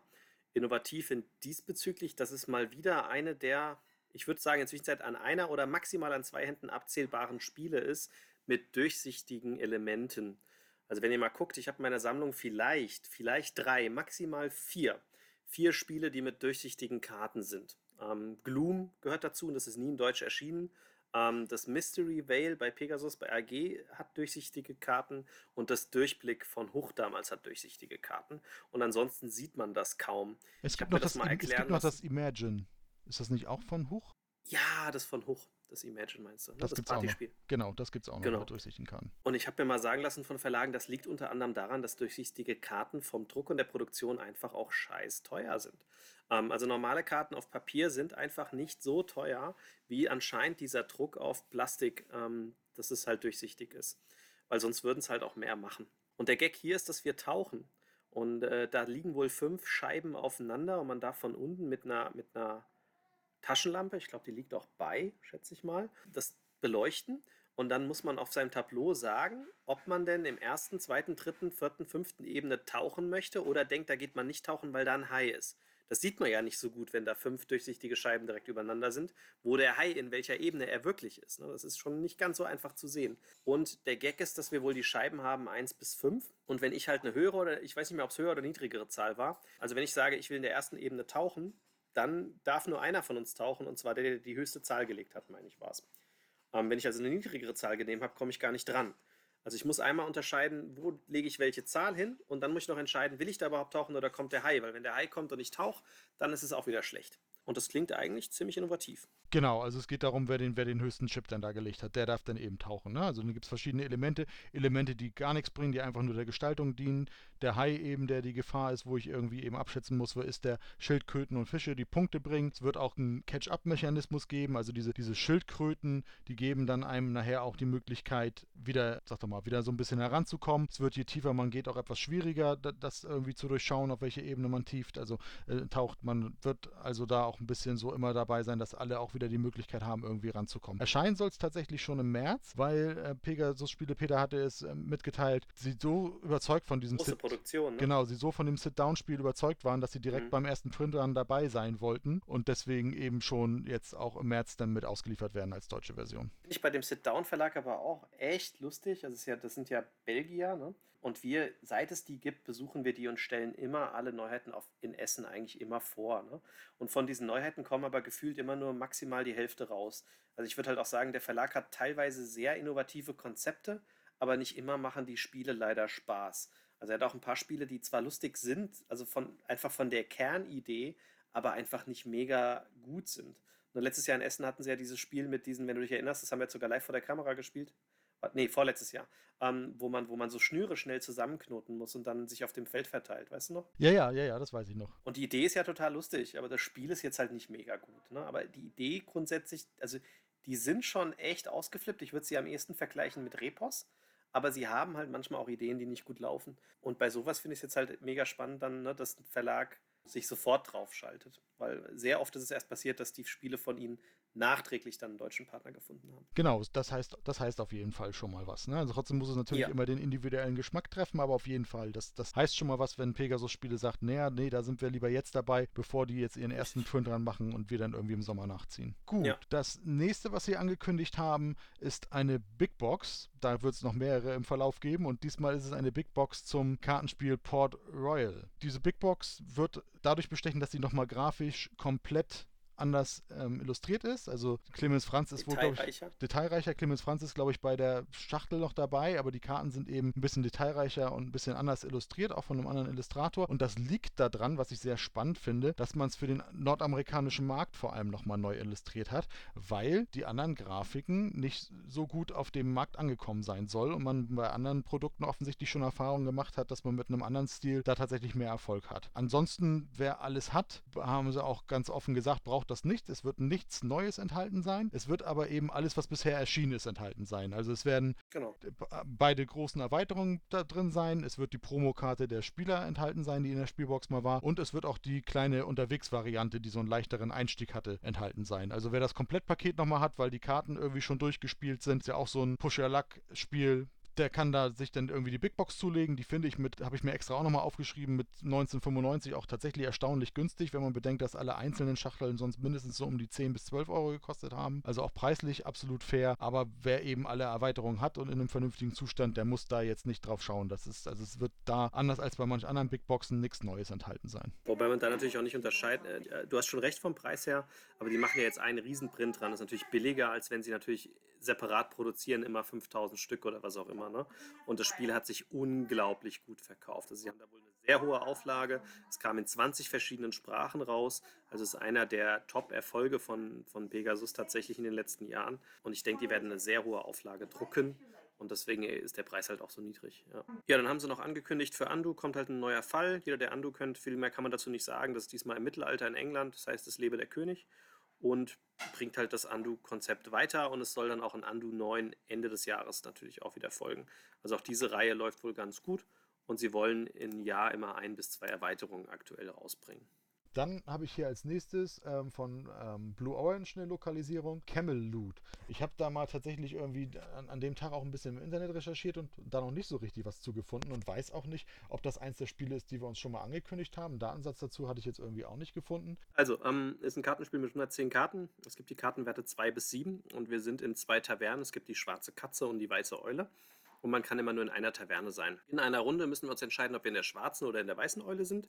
Das ist relevant, weil nur mit den Spielern, die in dieser Taverne sind, machen wir so eine Art Mehrheitenkampf. Ähm, wenn wir in der Reihe sind, spielen wir dann nämlich ähm, von unseren Handkarten, wir haben vier Stück auf der Hand, eine Karte aus und legen die Karte vor uns hin. Oder ich spiele halt eine Karte auf den Ablagestapel und nutze die Funktion. Und die Karten haben zum Beispiel die Funktion, dass ich die Taverne wechseln kann mitten in der Runde. Oder ähm, andere Funktionen, Tauschfunktionen etc., Angreifsfunktionen bei Mitspielern. Und wenn ich sie halt in meiner Auslage spiele, dann ähm, muss ich kontrollieren, wie viele Karten bei allen Mitspielern in derselben Taverne jetzt liegen. Das heißt, wenn ich da eine 4 hinlege und es würden bei allen Leuten insgesamt vier Karten dieser 4 liegen, dann werden alle Karten gewertet. Und die, die 5 zum Beispiel, da darf ich die Taverne wechseln. Bei der 6 darf ich einen eigenen Chip in eine andere Taverne, nee, einen eigenen Spieler in eine andere Taverne schubsen. Das heißt, ich kann, ich kann, warte, bei der 5 war es, ich kann, einen, ich kann einen Mitspieler in die andere Taverne schubsen, das ist wichtig, wenn es kurz vor der Wertung ist. Und bei der 6 darf ich die Taverne wechseln, so rum war es. Das heißt, wenn ich sehe, die andere Taverne wird jetzt gleich die 6 werten und ich habe relativ viele Sechser vor mir liegen, dann kann ich halt die Taverne wechseln und mach sofort die Wertung. Viel tiefer sind wir in die Regel nicht reingegangen, aber im Prinzip ist es ein, ein Timing-Spiel. Also ich muss gucken, dass ich das richtige Timing finde, wann was gewertet wird und dass ich dann möglichst auf der Seite bin, wo ich die Mehrheiten der Karten habe. Dann war das Camelot, genau. Da schauen wir nochmal, ob wir demnächst auch einen Datensatz anlegen können. Da hatte ich, wie gesagt, im Internet auch nicht besonders viel zu finden. Dann ein weiteres Spiel, wo wir auch schon ein Video aus dem letzten Jahr haben. In Nürnberg waren wir ja noch, ist Spy Connection. Also ist auch schon quasi ein Jahr in der Mache. Soll jetzt auch im Sommer rauskommen. Ja, ein Familienagentenspiel. Zeitlich ist man ähm, in den 70er Jahren ein Spielplan, der auch zwei Seiten haben, eine Tag-, Tag und eine Nachtseite. Und man ähm, ja, ist Chef eben seines eigen, seiner eigenen Geheimorganisation und hat da auch eine entsprechend sehr große Spielfigur, die das nochmal anzeigt und hat mehrere Agenten. Und mit diesen Agenten muss ich Strecken auf dem Plan ausbauen, um eben mein Netzwerk an Spionen auszuweiten und Aufträge zu erfüllen. Das Interessante dabei ist, dass man immer taktisch relativ rechtzeitig entscheiden muss, wann muss ich vielleicht neue Netzwerke gründen und neue Strecken errichten, denn ich habe nicht ausreichend Agenten, um mein Netz einfach beliebig weit zu erweitern, sondern man muss einfach irgendwann auch schon vorhandene Netze wieder abbauen um dann an anderer Stelle Netzwerke aufzubauen. Und das Ganze mache ich eben, um Auftragskarten und Missionen zu erfüllen. Und wem das eben am, besten, am, am Ende am besten gelingt, der hat dann gewonnen. Ja, das Spiel ist übrigens schon länger in der Entwicklung, als du denkst. Also ich habe das in Malle, glaube ich, schon vor fünf Jahren auf dem Tisch liegen gehabt. Ah, oh, siehst du, guck mal, so lange schon. Jedes Jahr war es wieder mit dabei. Sehr schön. Ja, da kriegt man nochmal so einen kleinen Einblick. Da sind natürlich die gerade diese Mallorca und andere Events immer sehr praktisch für. Da sieht man eben, wie lange das manchmal auch dauern kann, bis Spiele wirklich äh, erscheinen. Ja, ne? und manchmal, woran es liegt, ne? an einzelnen Mechaniken und sie finden gerade keine Lösung oder manchmal auch einfach müssen wir noch warten wegen irgendwelchen anderen Sachen. ist schon spannend. Ja, oder gar Material manchmal ja auch, ne? weil wir vorhin das Karten mhm. mit den durchsichtigen Karten hatten. Manchmal sagt man sich ja auch, ja, nee, das funktioniert irgendwie so nicht, wie wir uns das vorstellen. Schon spannend, ja. aber wie gesagt, selbst da optisch Schachteln und alles Mögliche kommt man schon sehen und trotzdem hat es jetzt allein da für mhm. noch ein Jahr gedauert. Dann haben sie angekündigt die Kennerspiele. Da ist, äh, was mich jetzt erstmal spontan sehr, sehr interessiert, ist das Kubitus, weil ähm, das sieht für mich sehr, sehr spannend von der Optik auch aus. Ich habe es aber noch nicht gespielt. Das ist für zwei bis vier Personen und äh, er ähnelt so ein bisschen an das. Ähm, Oh Gott, komme ich gerade nicht drauf. Auch von WizKids damit mit zig Würfeln, mit Q. Ah, komme ich jetzt gerade nicht drauf. Äh, egal. Ähm, hat acht verschiedene Würfelsorten im Spiel enthalten, wobei die acht verschiedenen Würfelsorten in Farben untergliedert sind. Und dann gibt es nochmal sieben verschiedene Fähigkeiten, die, glaube ich, auf Karten stehen, die dann mit den Würfelsymbolen was anderes machen. Und das erinnert mich vor allem, ich komme, glaube ich, gleich noch auf den Namen, an, an dieses andere Würfelspiel. Ähm, es ist ein Dice-Building-Game. Wenn ich dran bin, kann ich ähm, zu Beginn meinen Vorrat nehmen, würfel meine verschiedenen Würfel und ich versuche drei oder mehr positive Ergebnisse eines Symbols zu bekommen dann darf ich weiterspielen. Push your luck. Ne? Oder aber man kann sich auch auf einer Leiste vorsetzen, da kann ich mich auch mit Symbolen vorsetzen. Dann kriege ich mehr Würfel für meinen Würfelpool, durch nächstes Mal mehr Würfel initial würfeln. Oder ich kann mir auch mehr Würfel kaufen. Also auf den Würfeln sind auch, die ich würfel, dann äh, auch Münzen drauf, die ich einsetzen kann. Oder ich bewege mich auf einen Plan vorwärts hin. Eigentlich ist es gar kein Würfelspiel, sondern ein Rennspiel. Und ich möchte als erstes ans Ziel kommen. Das Witzige ist aber wiederum, auf dem Plan sind auch Elemente, die mich stoppen, zum Beispiel Wasser. Dafür, wenn ich die überschreiten will, brauche ich spezielle Wasserwürfel. Wenn ich mir die vorher geholt habe, komme ich darüber. Ähm, und es gibt Felder, wo ich halt auch Würfel aus meinem Würfelpool wieder entfernen kann, wie beim Deckbauer, damit ich da halt wieder eher die Würfel würfel, die ich würfeln kann. Und dann, was mich das ein bisschen erinnert, vielleicht kann mir die Berner kurz helfen, Würfelspiel, Metallschachtel, Metallwürfel mit Kuh. Quarriors, genau. Quarriors war damals auch so ein Spiel, was ich geliebt habe, auch mit zig kleinen von diesen Würfeln. Und da waren auch ganz, ganz viele Würfel drin, alle mit unterschiedlichen Symbolen. Und durch die Karten wurde bestimmt, was welches Symbol macht.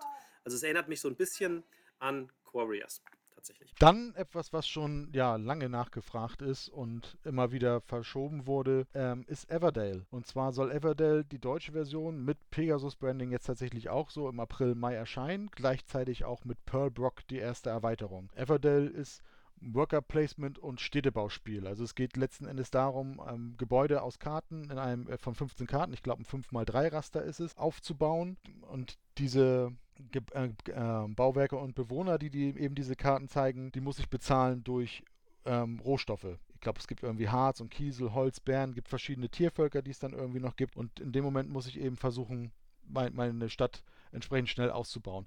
Wichtig ist, platzierte Sachen können nicht mehr abgerissen werden. Das heißt, ich muss wirklich auch taktisch überlegen, wann und wo macht es Sinn, das entsprechende Gebäude in meiner Auslage zu errichten. Und es verläuft insofern ein bisschen asynchron, als dass ich, wenn ich keine passenden Karten und Materialien, Ressourcen mehr für, für, ähm, für gewisse Dinge habe, dass ich eine Jahreszeit schon vor, vor anderen Mitspielern beenden kann. Ne? Also, dass es sein kann, dass ich eben die erste Jahreszeit für mich schon beende, andere noch drei, vier Züge in der Jahreszeit machen und so kann es auch vorkommen. Das ist tatsächlich bei so einem Kennerspiel zumindest nicht alltäglich, dass es eben sein kann, dass ich persönlich ein Spiel schon beende und andere eben noch mehrere Züge haben, bis sie es eben für sich beenden. Eben. Genau, das hatten wir euch mal in Englisch vorgestellt. Es war dann jahrelang nicht klar, ob es überhaupt in Deutsch erscheinen wird und war relativ lang ausverkauft. Dann gab es ja einen Kickstarter, glaube ich, auch auf Deutsch, aber nur in der kleinen Auflage und sie planen auch die zweite Erweiterung auch rauszubringen. Dann haben sie eine weitere Big Box angekündigt und zwar die Zwerge Big Box. ist auch alles in einer riesigen Schachtel, hm, also die Zwerge und sämtliche Erweiterungen, die es jemals dazu gab, mit ähm, einem weiteren, also sie haben einfach alles beim gleichen belassen, also wer die Zwerge hat und alle Erweiterungen hat, der braucht diese Erweiterung nicht kaufen. Nichtsdestotrotz gibt es ein neues Element, nämlich zwei neue Charaktere aus den Büchern, die noch gefehlt haben. Die werden aber nicht in der Big Box enthalten sein. In der Big Box ist aber ein Platz dafür vorgesehen. Und diese zwei Charaktere kann man sich separat kaufen. Das heißt, sie haben überhaupt keinen Groll dann mit der Fangemeinde. Jeder, der möchte, kann die Big Box kaufen und kauft die zwei Figuren separat. Oder ihr habt die alte Version und kauft euch einfach diese zwei Charaktere neu. Und dann habt ihr auch alles, was ihr haben könnt. Es ist gleich illustriert, es ist das gleiche Spielmaterial. Es geht nur darum, wenn ihr es noch nie hattet, könnt ihr jetzt zugreifen, habt alles in einer Box. Und ich finde die Strategie tatsächlich auch echt gut, die sie da machen. Genau das gleiche, ich glaube, du hast dir zugeschlagen, ne? die Hansa Teutonica Box. Mhm. Da war alles drin, was jemals erschienen ist, aber nichts Neues, nichts geändert. Wenn man es nicht hatte, konnte man zuschlagen. Genau, ich habe mich da sehr über die Hansa Teutonica Box sehr gefreut, irgendwie, weil ich das Spiel nie hatte. Und jetzt kam eben die Big Box dann raus, auch ein bisschen leicht verspätet, aber dann kann man eben zu, zuschlagen. Und finde es auch wirklich fair zu sagen, irgendwie, jetzt packen wir nicht da, und das haben sie auch mehrfach erwähnt an verschiedenen Stellen, jetzt packen wir da nochmal zwei Karten rein, die irgendwie ne, keinen größeren Sinn haben, aber äh, genau. als Promo eben gut dienen und dann, dann fühlen sich eben Sammler genötigt, das nochmal zu kaufen. Nein, das machen sie nicht, sondern es richtet sich wirklich an Leute, die eben das bisher nicht haben. Dann wechseln sie in den Fun- und Fantastisch-Bereich. Und da bist du. dich besonders gut auskennst, ne? Wo ich mich besonders gut auskenne, was so gar nicht mein Bereich ist. Da habe ich auch entsprechend wenig tatsächlich notiert. Aber gerade zum ersten Spiel kannst du, glaube ich, zumindest schon mal ein bisschen mehr sagen. Denn das war das auch im Paket enthaltene Doodle Dungeon, was ihr auch schon gespielt habt. Nee, leider nicht. Ach, doch nicht. ich wollte es gestern spielen. Unsere Kinder waren gestern nicht so toll mit dem Schlafen. Ähm, das hätte nicht, sich nicht gelohnt. Die Werner musste gefühlt alle 10 Minuten nach oben. Ähm, aber ich habe es tatsächlich sogar den Prototypen gespielt gehabt, aber ich kann trotzdem was dazu sagen. Also Doodle Dungeon ist ein, ein Roll and. Nee, es ist kein Roll and Ride. Es ist ein Card C and Ride Spiel. Und zwar, ich weiß nicht, ob ihr euch, noch, ob ihr so weit noch zurückkennt. Äh, du wahrscheinlich gar nicht, weil du gar nicht in dem mit äh, aktiv warst. Aber Czech Games Edition hatte mal das Spiel Dungeon äh, Master. Ich glaube, so hieß das. Ja, nee, da bin ich komplett. Dungeon Keeper sowas. Also Dungeon Keeper oder Dungeon Master, ich glaube Dungeon Keeper. Ähm, das war basierend auf, äh, das kannst du ja mal kurz recherchieren, wie es hieß, Dungeon irgendwas bei Chesh Games Edition. Das war basierend auf einem Computerspiel das Computerspiel hieß damals Dungeon Keeper. Und zwar spielt man da den, den, bösen, den bösen Overlord, der den Dungeon baut, während die Abenteuer kommen und den Dungeon kaputt machen. Und das hatte Chesh Games Edition rausgebracht. Dungeon Lords. Dungeon Lords hieß es, sagt die Berner gerade. Siehst du, äh, wenn es der Andi nicht weiß, weiß es seine Frau. Das sagt alles über unseren äh, Geek-Status aus. Dungeon Lord war es, richtig. Und das war ein sehr humoristisches Spiel, was im Prinzip nicht den Abenteuer gezeigt hat, sondern halt den, den Bösen. Und das machen wir bei Doodle Dungeon auch. Wir, wir sind der Böse, der sich gerade einen Dungeon gekauft hat, der war sacke billig. Das Problem ist, der Dungeon ist komplett leer. Das ist einfach nur eine leere Höhle. Und jetzt gehen wir hin und da liegen Karten aus. Äh, immer eine Karte mehr als Mitspieler. Wenn ich dran bin, nehme ich mir eine Karte, lege sie hin und diese Karte sagt, was ich in meinem Dungeon einzeichnen darf. Das können sein Mauern, das können sein Goblins, das kann sein Drachen, das kann sein ein Ork, das kann sein eine Falle. Ich glaube, das waren alle Bauelemente. Und auf der Karte ist noch eine Spezialeigenschaft drauf. Die kriege ich aber erst später. Das heißt, ich nehme die Karte, zeichne unten diese Elemente auf, die da sind, und zwar von links nach rechts. Wenn ich irgendwas nicht einzeichnen kann, darf ich das, das nächste einzeichnen, aber ich muss es von links nach rechts bauen. Das heißt, wenn was Cooles ganz rechts ist, muss ich erst links und rechts bauen, wenn ich dann keinen Platz mehr habe.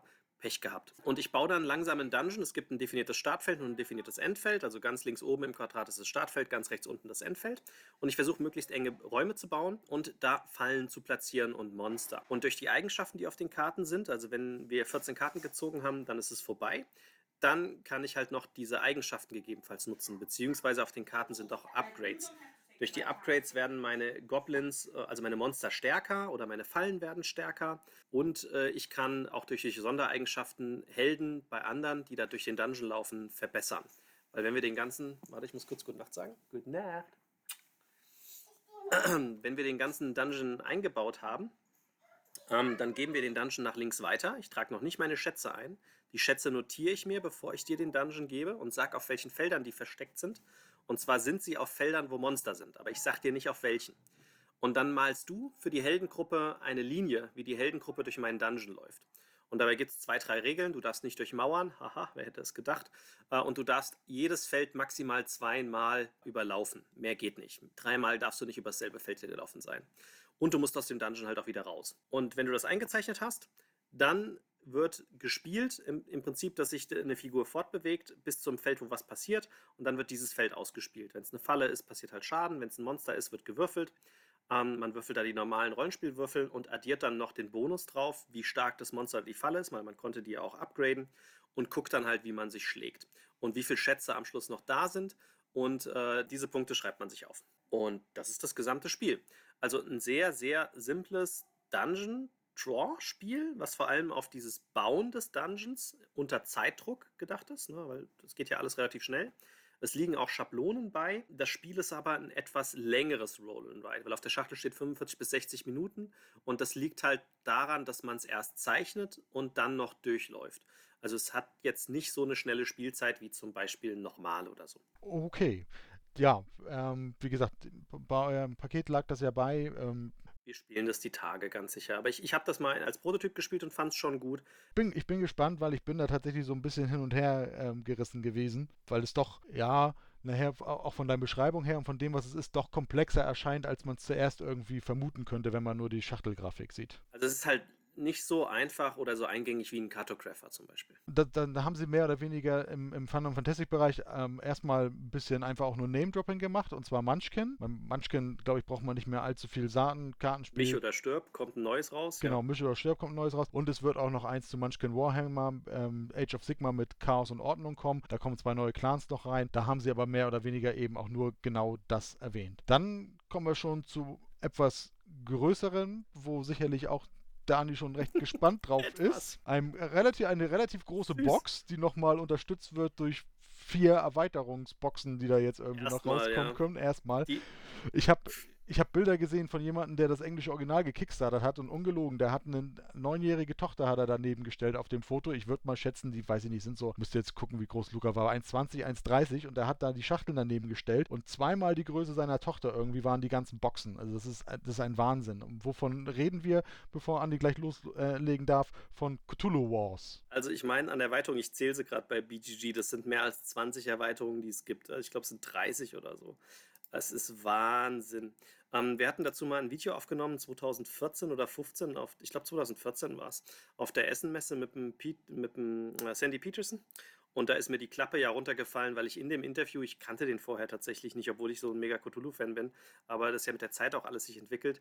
Und der war früher mal bei Microsoft, beziehungsweise bei, ja doch ganz früher bei Microsoft. Und der war halt auch einer der Chefentwickler für Doom und Age of Empire etc. Und da ist mir echt die Klappe runtergefallen im Interview, als ich das erfahren habe und dachte so, meine Güte, du hast meine gesamte Kindheit beeinflusst. Ne? Und der hat halt sich äh, hingesetzt, das ist auch der Mann hinter Cthulhu, also auch hinter den, ähm, den Cthulhu-Sachen. Der gehört nämlich mit oder ist eigentlich der Kopf hinter Cthulhu, äh, dem ganzen Rollenspielkram. Und äh, der hat halt mal Cthulhu Wars entwickelt gehabt und hat einen Kickstarter gemacht, der war auch echt teuer. Ähm, das waren so riesige Miniaturen, echt riesig. Da kann man nicht von Miniaturen reden, das sind schon Maxi-Touren.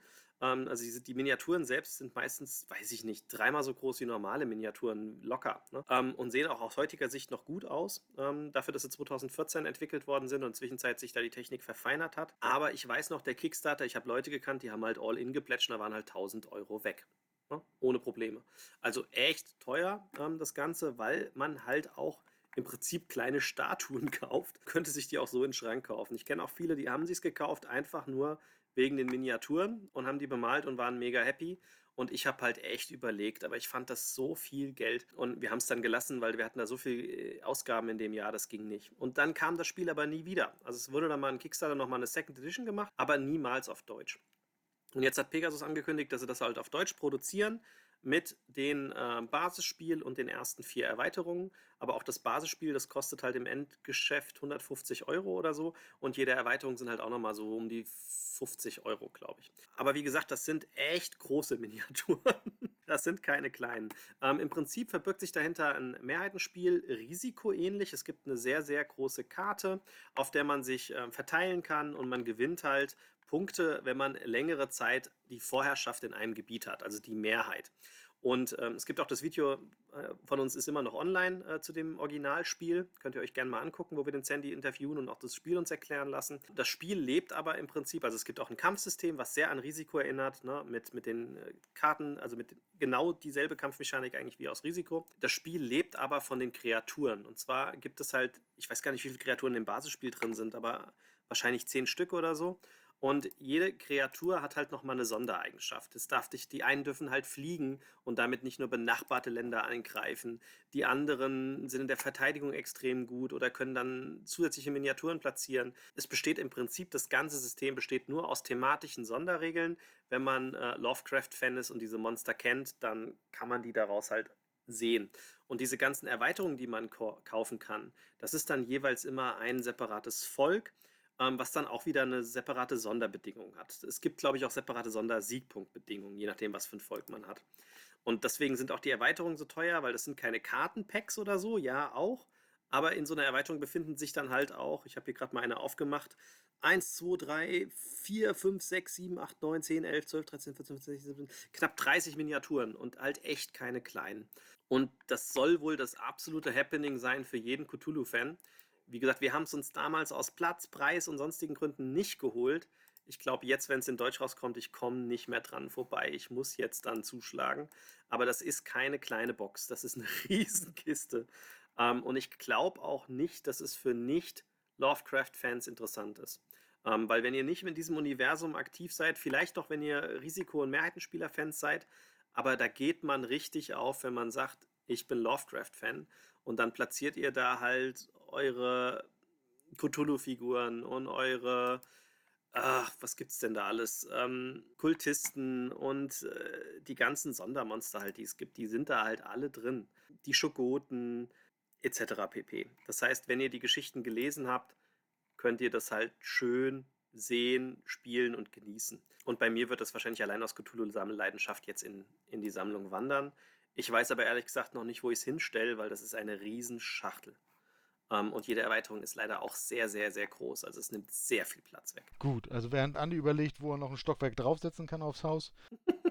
also, also das vierte, was Sie erwähnt haben, war auch mehr oder weniger noch ein Name-Dropping, allerdings ein relativ spannendes, was erstmal auch ein bisschen merkwürdig anmutet, denn es wird ein Talisman Star Wars Spiel geben. Da haben sie tatsächlich ja. auch vom Inhalt nicht weiter viel erzählt, außer dass es eben beide Welten quasi miteinander verbinden wird. Talisman ist auch so eins der Spiele, was nicht so meins tatsächlich gewesen ist, wobei ich jetzt die neueren Auflagen nicht gespielt habe. Man sagt ja immer, dass die so ein bisschen besser sein sollen als das ganz alte Ursprungsspiel. Wobei ja. nicht Star Wars draufsteht. Ne? Also es ist halt Talisman Adventure RPG, also es hat keine offizielle Star Wars Lizenz, aber es soll wohl halt Fantasy-Elemente von Talisman zusammen verknüpfen mit Science-Fiction-Elementen von Star Wars. Also, äh, ich habe das vor, einen Tag vorher oder so, habe ich das irgendwo gelesen im Internet und habe schon gedacht, so, ah, Star Wars Talisman, jetzt irgendwie, ne? Also ich schalte ja manchmal schon bei, keine Ahnung, wobei das gar nicht so schlecht sein soll, irgendwie bei Katan, Game of Thrones oder so irgendwie ab, ne?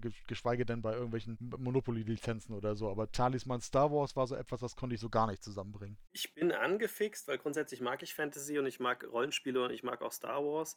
Ich weiß nicht, ob das zum Beispiel bei mir ist es ja relativ relevant, ob Bernhard das mag oder nicht. Und sie ist zum Beispiel kein Fan von, ähm, ah, von Shadowrun ähm, was auch Fantasy und Science Fiction drin hat, ähm, weil sie diese zwei Genres nicht gerne mixt. Deswegen mal gucken, wie uns das gefällt. Ähm, es soll ein Abenteuer enthalten, es soll als Grundbuch rauskommen mit Abenteuer und ist kein W100, kein W20, sondern anscheinend ein W6-System. Muss man sich dann mal angucken. Was ich aber noch viel, viel spannender finde als Talisman tatsächlich ist Splittermond. Splittermond ist das erfolgreichste Spiel oder eins der erfolgreichsten Fantasy-Spiele der letzten Jahre. Also das äh, ist wohl von den Verkaufszahlen unglaublich hoch. Ähm, ich bin tatsächlich bisher noch nicht eingestiegen und jetzt bringen sie eine Einstiegsbox raus, Splittermond Aufbruch ins Abenteuer. Und es ist halt verwunderlich, dass sie bei Pegasus erscheint. Weil Splittermond ist ursprünglich, ich meine, ich gucke es gerade, damit ich keinen Schwachsinn erzähle, aber ich meine, der Uhrwerk Verlag ist das. Ja, genau, der Urweg Verlag. Und der hatte ja vor ein paar Jahren ein sehr, sehr kritisches Finanzproblem. Und ähm, das hat er ja auch offiziell gemacht und hat gemeint, ne, und haben, äh, hatten da mehrere Probleme und waren vor der Insolvenz. Und die nutzen jetzt unter anderem wohl auch die Chance, mit neuen Vertriebswegen bei Pegasus so eine Grundbox rauszubringen und damit das System bekannter zu machen, damit die Auflage wieder auch nach oben geht, ähm, weil die, das System ist sehr bekannt. Und da werde ich wahrscheinlich dann die Chance nutzen und spätestens dann jetzt mal einsteigen und mich mal reinlesen in das ähm, Splittermond-Szenario, was ich tatsächlich noch nicht kenne. Weiter gibt es im Cthulhu-Universum, es gibt natürlich auch neue Cthulhu-Bücher, die angekündigt sind. Ich glaube, das stellen wir euch da mal kurz als News vor. Und auch Shadowrun kommen natürlich neue Sachen raus. Und äh, was mir ganz, ganz wichtig ist, deswegen habe ich jetzt noch dreimal nachgefragt, glaube ich, in der Pressekonferenz, es kommt ja die Maske des ähm, Nia Larotep raus als Crowdfunding und wahrscheinlich auch mit einer edlen Lederedition. Und ich bin ja Cthulhu-Sammler. Ich habe ja, glaube ich, ziemlich alles inzwischen seit mir nachgeholt, was irgendwie erhältlich ist und auch manchmal sehr, sehr teuer auf dem Gebrauchtmarkt. Und da werde ich wahrscheinlich auch zugreifen. Ich bin ja extremer Cthulhu-Fan und mag einfach dieses Setting so unglaublich gern, dass man ein Rollenspiel spielen kann und muss sich keinen Gedanken machen, was mit dem Charakter passiert. Der ist einfach danach hin und hat einfach nur vier Stunden Spaß. Na, äh, scheiß drauf, ob der Charakter weiterentwickelt wird. Scheiß drauf, ob ich die nächsten Wochen oder Monate Zeit hätte für eine Kampagne. Ja, okay, das Maske ist jetzt auch eine Kampagne, aber bei ganz vielen Szenario Cthulhu, so setze ich hin. Alle kennen die Regeln, wenn sie nicht kennen, die sind so super easy, da muss man nicht viel verstehen. Loslegen, vier Stunden spielen, fertig. Und das ist für ein Rollenspiel echt schnell. Ja dass ich in der Kategorie, dass ich in der Kategorie nochmal den mahnenden Zeigefinger heben kann, um zu sagen, ah, da hast du was durcheinander gebracht, das freut mich ja tatsächlich so ein bisschen. Oh. Und zwar äh, hattest du Talisman Adventures und Talisman Star Wars so ein bisschen zusammengebracht und das ist nicht ein und dasselbe. Also es wird, nee. nee, es wird zum einen ein Talisman Adventures Rollenspiel geben, das stimmt, aber das Talisman Star Wars ist tatsächlich ein Talisman Brettspiel. Und ich habe extra nochmal recherchiert und nee. doch doch, und man kann als Abenteurer aus zwölf spielbaren ähm, Charakteren in, in, Talisman Star Wars ähm, auswählen. Und die Charaktere sind Luke Skywalker, Darth Vader, Rey, Kylo Ren, Count Dooku, Obi-Wan. Ja, aber Brettspiel dann, oder was? Als Brettspiel. Also ah, okay, aber dann ist es ja kein Rollenspiel, dann ist es. Also es wird ein, ah. es wird ein Talisman Adventures Rollenspiel geben mit diesem 3W6, ja. was du gesagt hast, genau. Und Talisman Star ja. Wars ist aber ein separates Brettspiel, tatsächlich auch mit kompletter Star Wars Lizenz. Ich habe es hier gerade offen, du hast voll und ganz recht. Und da sage ich ja, das ist, da ist irgendwas in meinem Kopf, was irgendwie nicht zusammen will. Also das ist aber kein Rollenspiel, ne? Das ist. Nee, das ist ein richtiges Brettspiel. Ja, das ist das Talisman-Brettspiel. Ja, genau. Mit das habe ich ja bis heute, glaube ich, wenn überhaupt, noch nicht einmal gespielt. Und wenn dann nur einmal. Und ich war, ich doch, ich glaube, ich habe es einmal gespielt. Und da war ich relativ enttäuscht, weil es so einen Kultfaktor hat, aber man hat ja kaum Entscheidungen. Es ist ja ein reines Glücksspiel, ne? Links oder rechts langlaufen. Genau, und so ging es mir nämlich ziehen, auch. So ging es mir nämlich auch und deswegen sagte ich das ah. vorhin. Die neue, die vierte Edition und so, das soll einiges besser gemacht haben, aber genau, Talisman okay. war für mich immer so, ich habe es mal im Jugendalter gespielt und habe gedacht, oh nee, das ist so irgendwie gar nicht. Also es verkauft sich immer noch Sacke gut, aber ich war damals auch, ich dachte so, dafür, dass das so bekannt ist, war mir das einfach zu wenig tatsächlich. Ne? Links oder rechts, ich meine, die sind alle super thematisch, ne? das verstehe ich. Aber das langt mir, glaube ich, nicht. Ich weiß nicht, ob mir das mit Star Wars, ob mich das gerade rockt. Aber okay, ja. Ja, aber wie du sagst, es verkauft sich gut und jetzt mit Star Wars dann offensichtlich ja, nochmal noch besser. Gut. Dann haben wir die, da. Hab aber ich keinen Screenshot von. Ja, siehst du mal. Aber dankenswerterweise hast du dann auch gleich den Bogen geschlagen mit den Rollenspielen. Das hast du mir dann auch gleich abgenommen. Da wäre ich ja auch relativ blank gewesen, außer Name-Dropping. Und dann. ich mich ja ein bisschen aus. Ja. Und dann quasi als vorletzten Schritt, also was jetzt so das erste Halbjahr angeht, letzten Schritt, haben sie noch drei Vielspielertitel angekündigt. Und der erste ist auch schon der lang die lang ersehnte deutsche Version von City of Angels. Ist schon bei mir vorbestellt bestellt. Ja. Hast, hast, du schon bestellt tatsächlich? Ja, ich. Ja, ja, schon längst. Ich frage mich immer, wann ich dazu kommen soll, solche komplexen Spiele irgendwie dann auch mit ähnlichen Gruppen zu spielen. Aber gut, wobei man kann, das ist kein Legacy, man kann es natürlich verschiedene es, Fälle auch Es ist kein Legacy, es sind, glaube ich, neun Szenarien oder acht. Du neun kannst Fälle, ja auch erstmal genau. nur eins spielen, dann legst du es erstmal wieder in den Schrank. Also das stimmt. Who das, Da musst, da musst du nicht so, da hast du, da hast du vielleicht nicht ganz so den Anspruch, wobei man immer gucken muss. Bei Detective hast du ja auch den Anspruch, dass du eben sagst, ne, gleiche Leute und so möglichst, weil du ja auch die Story. Ja, aber du kannst es auch alleine willst. spielen. City of Angel, so kenne ich ja tatsächlich, das haben mir auch schon Leute spielen, gesagt. Ja. Du kannst es alleine spielen und danach kannst du die Verräter-Variante spielen. Aber die interessantere Variante ist ja eigentlich. Verräter-Variante. Die Verräter-Variante, genau. Die nennen sie nicht Verräter, aber. Ähm, nee, er nennt es, sie nennen, es, im Original heißt es Schissel das ist wohl genau. ein Begriff so eines Spitzels oder so. Und ich hätte irgendwie immer, ich habe da irgendwie immer für mich gefühlt so Spitzel mit ähm, assoziiert. Allerdings nennen sie ihn im Deutschen jetzt Stichel. Ja. Das ja, soll den aber laut, laut, äh, laut dem Redaktor, genau, Klaus Ottmeier, soll, ist das ein fiktiver Begriff, ein Begriff, den es so Genau. nicht gibt. Aber der Stefan hat das als Redakteur so gespielt und ich meine damals derjenige, wo ich die Review gesehen habe, auch von dem Englischen. Also man kann es alleine spielen, einfach nur um, um ne, das Spiel als kooperatives Spiel alleine kennenzulernen und danach packst du eine Gruppe hin und dann spielst du halt den, den Schissel, den Spitzel, den, den Verräter. Ähm, und das läuft so ab, dass du alle Spieler müssen dann, entweder spielen die zusammen kooperativ und, und du führst es dann nur, oder aber sie spielen zusammen und du bist halt dieser kleine Verräter, der die Mechanik hat, dass man auf diesem Brett rumläuft und man hat Züge und Zeit und man muss versuchen, einen Fall zu lösen. Und wenn man Leute befragt, dann hat der Schissel äh, eine Karte, die ist vier Segmente aufgeteilt und der kann entscheiden, welche Informationen er dir zeigt. Also es gibt so einen Umschlag, da legt man die Karte rein und du kannst dir, wenn, wenn das Quadrat ist, kann man sich, glaube ich, relativ gut vorstellen, dass man nur ein Segment dieser Karte sieht. Und der kann dann entscheiden, ob er dir alle Infos gibt oder dich belügt. Ne? Und wenn er dich belügt, dann kannst du ihn dabei erwischen, wenn du sagst, du hast mich belogen. Und dann wird er ein bisschen eingeschränkt. Aber wenn du ihn anzweifelst und sagst, du hast mich belogen und er hat dich nicht belogen, dann wirst du eingeschränkt. Und das ist die Basismechanik dieses Spiels. Man versucht, einen Mord oder einen Tatortfall zu lösen, zusammen oder gegeneinander. Ähm, und wenn man möchte, kann man es halt auch mit diesem Spitzel spielen. Und damit soll es halt besonders interessant sein. Und da habe ich halt von zwei, dreien, und der Verlag hat es mir jetzt auch nochmal bestätigt vom Stefan, der Redakteur, dass man dann aber die Möglichkeit hat, spielt es einmal kooperativ, ne? wenn es geht auch alleine zum Beispiel, dann, dann habt ihr es auch verstanden und dann könnt ihr mit den anderen zusammen nochmal dasselbe Spiel spielen und denselben Fall nochmal spielen, aber halt aus der Geheim geheimen Rolle raus. Und das macht in meinen Augen tatsächlich viel Sinn. Ja, das ist super. Und, und dazu gibt es auch noch einen kompetitiven Modus. Ne? Also du kannst auch noch, also auch noch die Ermittler können gegeneinander spielen. Das ist schon, Genau. Alle gegeneinander spielen ohne Schissel. Genau. Genau, das ist, das ist schon sehr komplex. Neun Fälle, es gibt im Original schon weitere. Ich glaube, sie sind schon irgendwie bei 14, 15. Das wird Pegasus sich in, arbeitet auch schon an der Erweiterung, weil Genau. die glauben, das wird sich gut verkaufen. es wird ja. die erste jetzt kommen. Man hat eine Weile dran rumgedruckst, da kommen wir gleich noch kurz zu. Da haben sie so ein paar Spiele einfach nur genannt, die dann irgendwie im Laufe des Jahres noch kommen sollen. Da wird Was es ich auch. noch total lustig finde, ist der Name. Ne? Final heißt ja Detective City of Angels. Und äh, Pegasus hat es umbenannt und wisst ihr warum? Also äh, an unsere Podcaster gefragt, wahrscheinlich nicht unbedingt, aber ist eigentlich logisch, weil Pegasus das Spiel Detective im Angebot hat. Und sie haben Angst, wenn sie draufschreiben würden, Detective City of Angel, dass man dann erwartet, dass das ein Spiel ist wie Detective.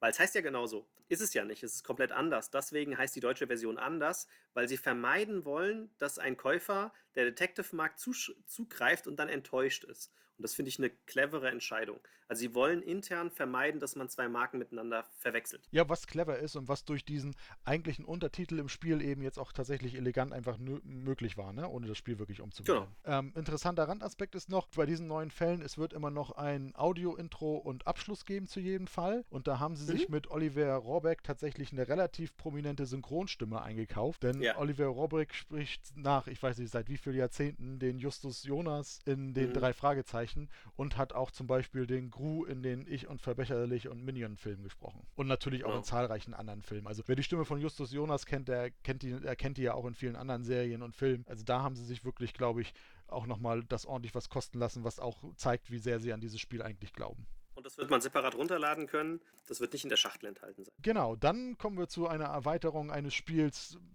Ja, da, das können wir, glaube ich, auch relativ kurz machen, von dem wir beide, soweit ich weiß, ja nicht allzu viel von halten. Ich kenne die Geschichte noch von dir, dass du auf dem Presseevent, glaube ich, sogar die Testpartie damals abgebrochen hast. Und zwar erscheint die Erweiterung nicht aufgeschrieben. Zerklüftete Erde.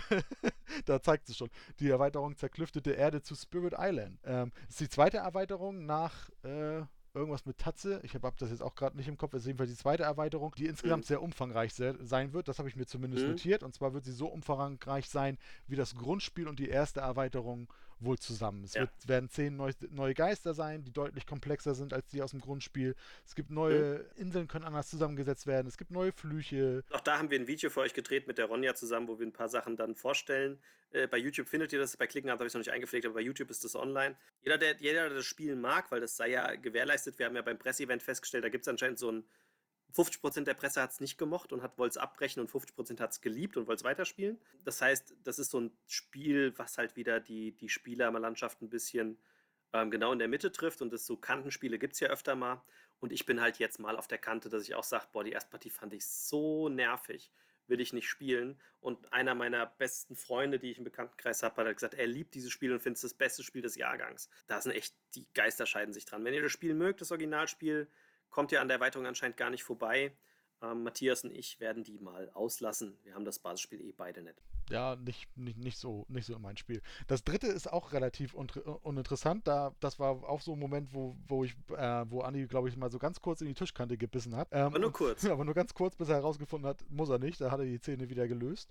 Und, und zwar wird Pegasus jetzt quasi auch noch mit eigenem Branding das Spiel Underwater Cities rausbringen ähm, erschien bei Delicious Games, ich glaube oh, 2017, 2018. Vielspielerspiel wird oft 2018, mit, ich habe es gerade auf. Ja. Ja, wird Vielspielerspiel wird oft mit Terraforming Mars verglichen, was aber eher daran liegt, dass es zum einen viele Karten hat und dass es äh, im weitesten Sinne um ja, Bewohnbarmachung von äh, eher untypischen ja, Geländen sozusagen geht. Bei Terraforming Mars geht es ja um den Mars und hier sind, sind wir eben in einer Unterwasserwelt, die wir für uns genau. terraformen. Sie haben aber, glaube ich, ich weiß gar nicht, ob sie das. Doch, die haben die Erweiterung, bringen sie auch raus, also auch das Upgrade-Kit.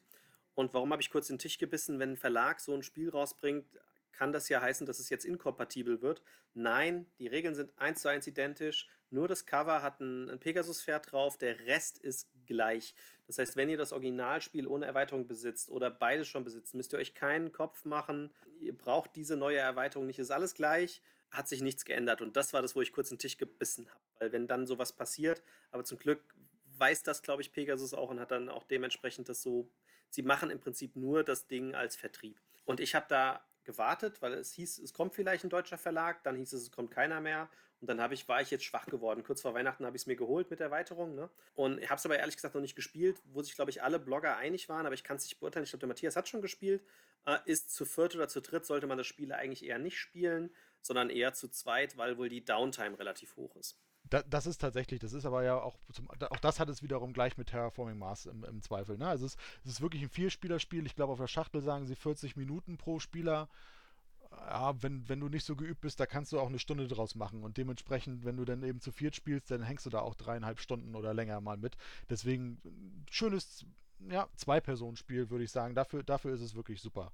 Ähm, verschiedene Kartenarten, die es eben gibt, die Aktionen ausführen, die, die Effekte ausführen, ähm, Ressourcen, die ich sammeln muss, Städte, die ich eben, also Städtekuppeln, die ich eben bauen muss und verbinden muss miteinander, um dann ähm, auch dadurch weitere äh, Entwicklungsschritte machen zu können tolles, tolles Vielspielerspiel. Gibt auch, wie gesagt, schon eine große Erweiterung dazu. Da war noch nicht sogar das Upgrade-Kit machen sie. Ob sie die große Erweiterung machen, war noch nicht so ganz klar. Es kam auch die Frage auf, sie haben ähm, der Verlag. Ja, die große Erweiterung ist doch das Upgrade-Kit oder habe ich das jetzt nee, verwechselt? Es gibt noch, es gibt, äh, erst, ja, ja, ja, aber das sollen sie doch machen, weil ich meine, ich hatte das so verstanden, dass sie noch nicht ganz sicher waren. Ja, es ist das Upgrade-Kit insofern, als dass es im Grundspiel leider so ist, wie ähm, dass, es, dass es nur dünne Spielertableaus gibt, während es in der Erweiterung automatisch dann ähm, Double-Layer-Boards gibt, ne? Also auch mit Vertiefung. Genau, weil ich hatte so. noch gefragt, wir haben ja noch das Video gedreht in mhm. Essen und da kann ich mich noch erinnern, dass er gemeint hat, weil ich gemeint habe, kann man das Upgrade-Kit separat kaufen und dann haben sie erst gesagt, nee, dann, das ist halt in der Erweiterung schon drin. Ja, genau, das ist in der Erweiterung direkt. Oh, gut, wenn sie es dann doch machen, dann ist ja gut.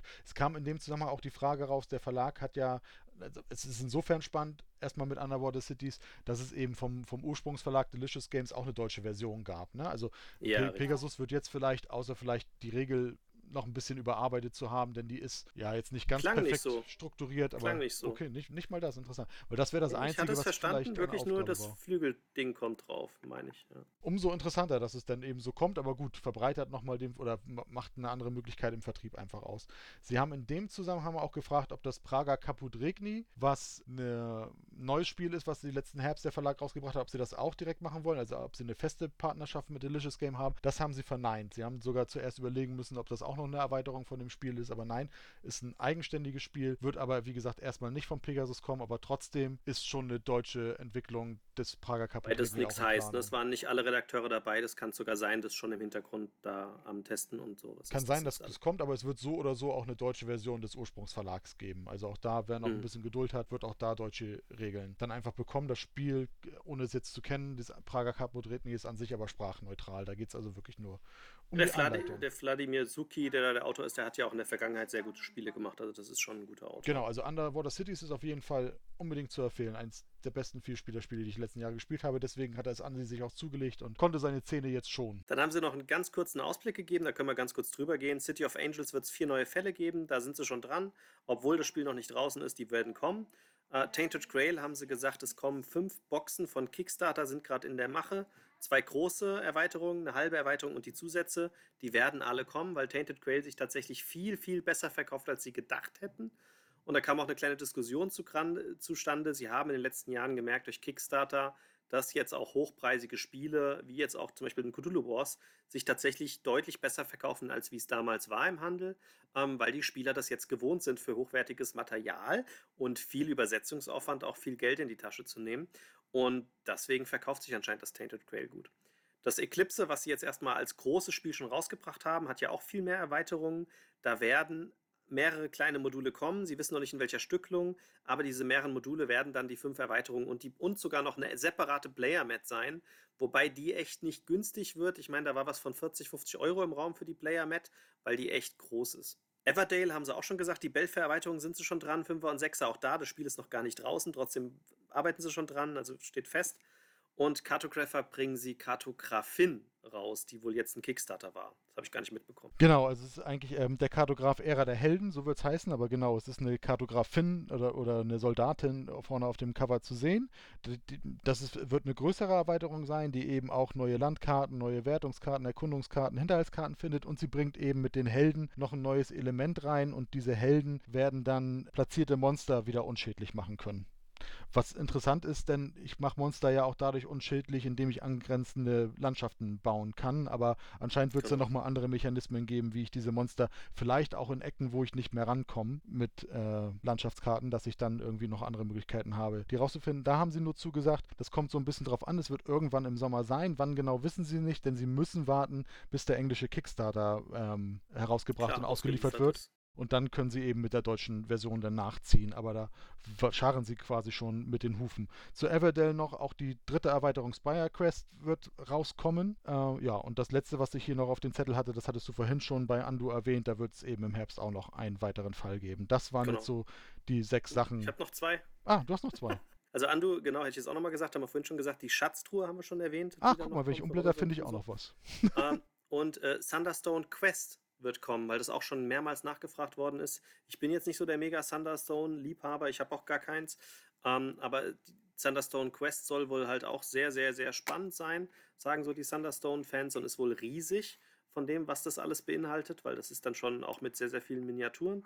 Ähm, und das kommt wohl auch. Aber das zweite war ja noch viel interessanter. Ich habe jetzt nämlich nochmal umgeblättert, du hast recht, da gab es noch eine Ankündigung. Es gab noch die verklausulierte Ankündigung, dass es eine Kooperation mit einem zweiten Verlag geben wird. Und zwar mit dem Verlag Feuerland-Spiele. Ach ja, natürlich. Das habe ich mir gar nicht notiert. Sie ja. haben zum Spiel an sich noch nicht viel gesagt. Es soll ein bekannter Aus ähm, ähm, Autor sein, es wird ein Familienspiel Plus sein und es wird so ein bisschen in Richtung Steinzeitspielen, äh, Steinzeitspielen von der zeitlichen ähm, Einsortierung und wird auch so ein bisschen Erkunden, Entdecken Mechanismus haben. Mehr haben sie dazu nicht gesagt. Es gab dann schon die, na, das Orakel des Chats, was dann irgendwie gesagt hat, naja, Feuerland, bekannter Autor und so, das muss ja wohl Uwe Rosenberg sein. Sie, sie, sie haben es jetzt nicht verneint. Wir sind gespannt, was da passieren wird. Aber wie gesagt, sie haben weder Titel noch jetzt große Mechanismen. Sie haben nur angekündigt, es wird diese Kooperation geben. Der Grund ist, dass Familienspiele Plus nicht so typisch Feuerlandspiele sind, wobei du zu Recht im Chat ähm, während des Presseevents aufgeworfen hast, es gibt ja die blaue Linie, also sie haben durchaus ja auch mit... All nicht ich, ich habe nur oft, ich habe darauf so, geantwortet, es hat jemand gesagt, ah. Feuerland hat doch eine blaue Linie. Und da habe ich gemeint, ja, aber das heißt ja nicht, dass es sich gut verkauft.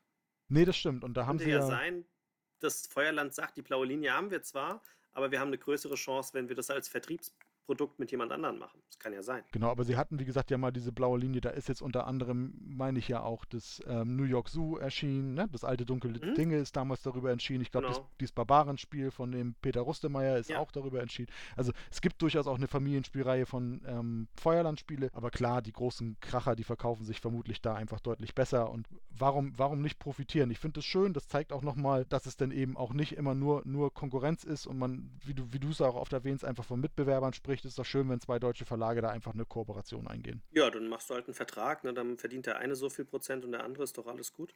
Ähm, was ich halt nochmal bei Feuerland vielleicht erwähnen wollte, weil ich habe es in irgendeinem Interview neulich gehört und fand das mega spannend, wo einer mal nachgefragt hat zum Frank und sagt mal jetzt mal Butter bei die Fische. Ne? Gloomhaven, wo viele Verlage gesagt haben, machen wir nicht und er hat es ja dann gemacht. Ne? Wie viel ist denn die Auflage, die ihr verkauft habt? Und dann hat der Frank halt mal gesagt, wie viel sie davon verkauft haben. Und dann habe ich die Berner halt auch mal gefragt, habe gemeint, sag mal, was schätzen du, wie viel sie von Gloomhaven verkauft haben?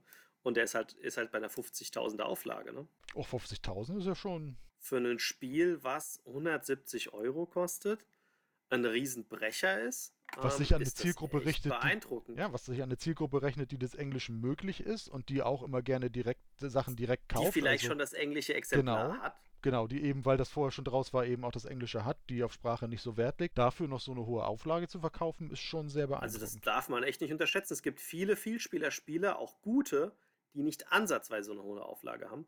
Ähm, und das erklärt dann auch, glaube ich, warum die Pranken des Löwen und sowas halt dann rauskommt. Ne? Demnächst dann ja Frosthaven, also halt aus dem Universum. Genau. Weil ich weiß noch die Aussage damals im alten Spielbox-Forum von Alea, ich weiß nicht mehr, welches Alea das Spiel war, aber es war eins der nicht so schlechteren, also eins der gute, der besseren. Und dann kam dann so, ja, aber ihr werdet doch eine Auflage höher als 1000 haben, sonst würdet ihr weinen. Und, und dann hat dann der, der Redakteur geschrieben, dann geh weinen. Ja, übel. Muss man, man kriegt das ja nicht immer mit, wie viel die Verlage tatsächlich als Auflagen So, haben. und das ist Alea, Aber- und das ist Alea, wo immerhin auch Ravensburger hintersteht, ne? Mal mehr prominent, mal weniger prominent, aber ja auch wirklich jetzt kein Kleinverlag, ne? Also, die auch Richtig, eine gute richtig. Brandbreite irgendwie auch im, im Einzelhandel und so haben. Und wenn du da schon, denn solche Auflagen eher typisch sind, auch bei den besseren Spielen, dann ist das schon, ja, mal ein guter Merker, dass diese 50.000 umso beeindruckender sind. Zumal bei diesem Definitiv. wuchtigen Spiel. Ja, ja. Was du halt nicht innerhalb in fünf Minuten erklärst, ne? Das ist ja alles noch. Genau, ja, dann sind wir tatsächlich durchgerasselt. in diesem kurzen Podcast nur zu Pegasus. Eine ganze Menge. Wie gesagt, seht, seht es uns nach. Wir haben es in den anderen Podcasts schon erwähnt, dass wir zu einzelnen Spielen noch nicht massiv so viel sagen können. Wir haben eben jetzt teilweise eben nicht mal das Spielmaterial wirklich haptisch sehen können, wie wir es sonst auf Messen haben. Es hat uns keiner ausführlich erklären können, sondern auch die sind eben, so wie wir jetzt ungefähr zwei Stunden durch diesen Podcast gerast sind, so sind die eben vier Stunden durch diese ganzen Spiele plus Interviews, ne? Pausen, Spielerunde und so gerast. Das sind eben die Informationen, die wir im Moment haben. Sobald wir zu dem einen oder anderen Titel mehr haben, machen wir News. Wenn uns die Spiele vorliegen, werden sie gespielt und dann auch irgendwie rezensiert oder es ko- kommen dann auch wieder Videos. Im Moment ist aufgrund der Situation, die auch für uns so ein bisschen neu ist, eben jetzt das das Format der Wahl. Was ja auch nicht schlecht ist. Dann Absolut. mischen wir halt mal das Format ein bisschen. Dann kommen dieses Jahr halt einfach mal deutlich mehr Podcasts. Finde ich tatsächlich ja auch nicht so schlecht. Nee, auch was Schönes. Außerdem telefoniere ich damit dann viel deutlicher mit Matthias, was ja auch ganz schön ist. Das ist schön und ich kann endlich auch mal ein bisschen äh, bei der Produktion unterstützen. da will ich bei den Videos bis auf den Aufnahmeknopf drücken und die Kamera ein bisschen bewegen. Da ja, bist sonst du ja schon fast raus. voll eingespielt mit dem Audio-Equipment. Ne? Hm. so fast. Ich glaube, das wäre bei mir nicht besser, wenn es so ist. Ich bin so froh, dass du das machst. Genau, das war jetzt äh, Pegasus. Was jetzt sozusagen noch ausstehend wäre, ist einmal ähm, Asmodee und Kosmos. Und vielleicht machen wir auch noch was Separates bei, bei Moses oder sowas, weil da sind ja auch Neuheiten bekannt und ähm, bei uns schon auch gelistet. Das heißt, es kommen wahrscheinlich noch ein paar kürzere Podcasts. Der von Asmodee wird wahrscheinlich auch deutlich länger, weil es einfach sau viele Spiele sind. Zufügen Ähm, können wir dann noch Amigo. Da haben wir sogar den Vorteil, die Spiele haben wir alle auch schon gespielt. gespielt. Mittlerweile auch schon richtig. Das wird, das, das ist so ein kleiner jetzt Teaser. da werden wir jetzt nichts zu, da werden wir jetzt nichts weiter zu sagen. Mittlerweile haben wir auch alle Spiele vermutlich richtig gespielt. Ähm, Ja. Da können wir dann schon ein bisschen mehr ins Detail auch gehen, wie wir die Spiele finden. Genau. Und es soll dann noch ein Pressetermin folgen mit den Heidelbeeren. Ähm, der ist, glaube ich, in ein paar Wochen noch. Ne? Das heißt, da können wir dann auch schon detailreicher reingehen. Und es wird anscheinend noch auch einen separaten Special-Termin geben mit Kosmos zu dem Robin Hood-Spiel. Da werden wir dann auch ein Special machen. Und beim Rest müssen wir einfach mal gucken, wie wir dann dazu kommen, die Spiele vorzustellen oder nicht. Genau, also wie gesagt, schaut regelmäßig auf der Seite, da werdet ihr alles Mögliche finden. Da könnt ihr die Podcasts finden, News, Rezensionen werden demnächst ein paar kommen, auch zu den Amigo-Spielen dann zum Beispiel. Ja, Videos dann auch, sobald sie wieder irgendwie sinnvoll möglich sind, Andi auch wieder ähm, am Tisch mehr machen kann. Seid gespannt. Dahin sagen wir, macht's gut und viel Spaß noch beim weiteren Lesen, Hören oder Schauen von Klickenabend oder auch von anderen Bloggern, die ihr so mögt. Bis dann, macht's gut. Ciao, ciao, bis bald.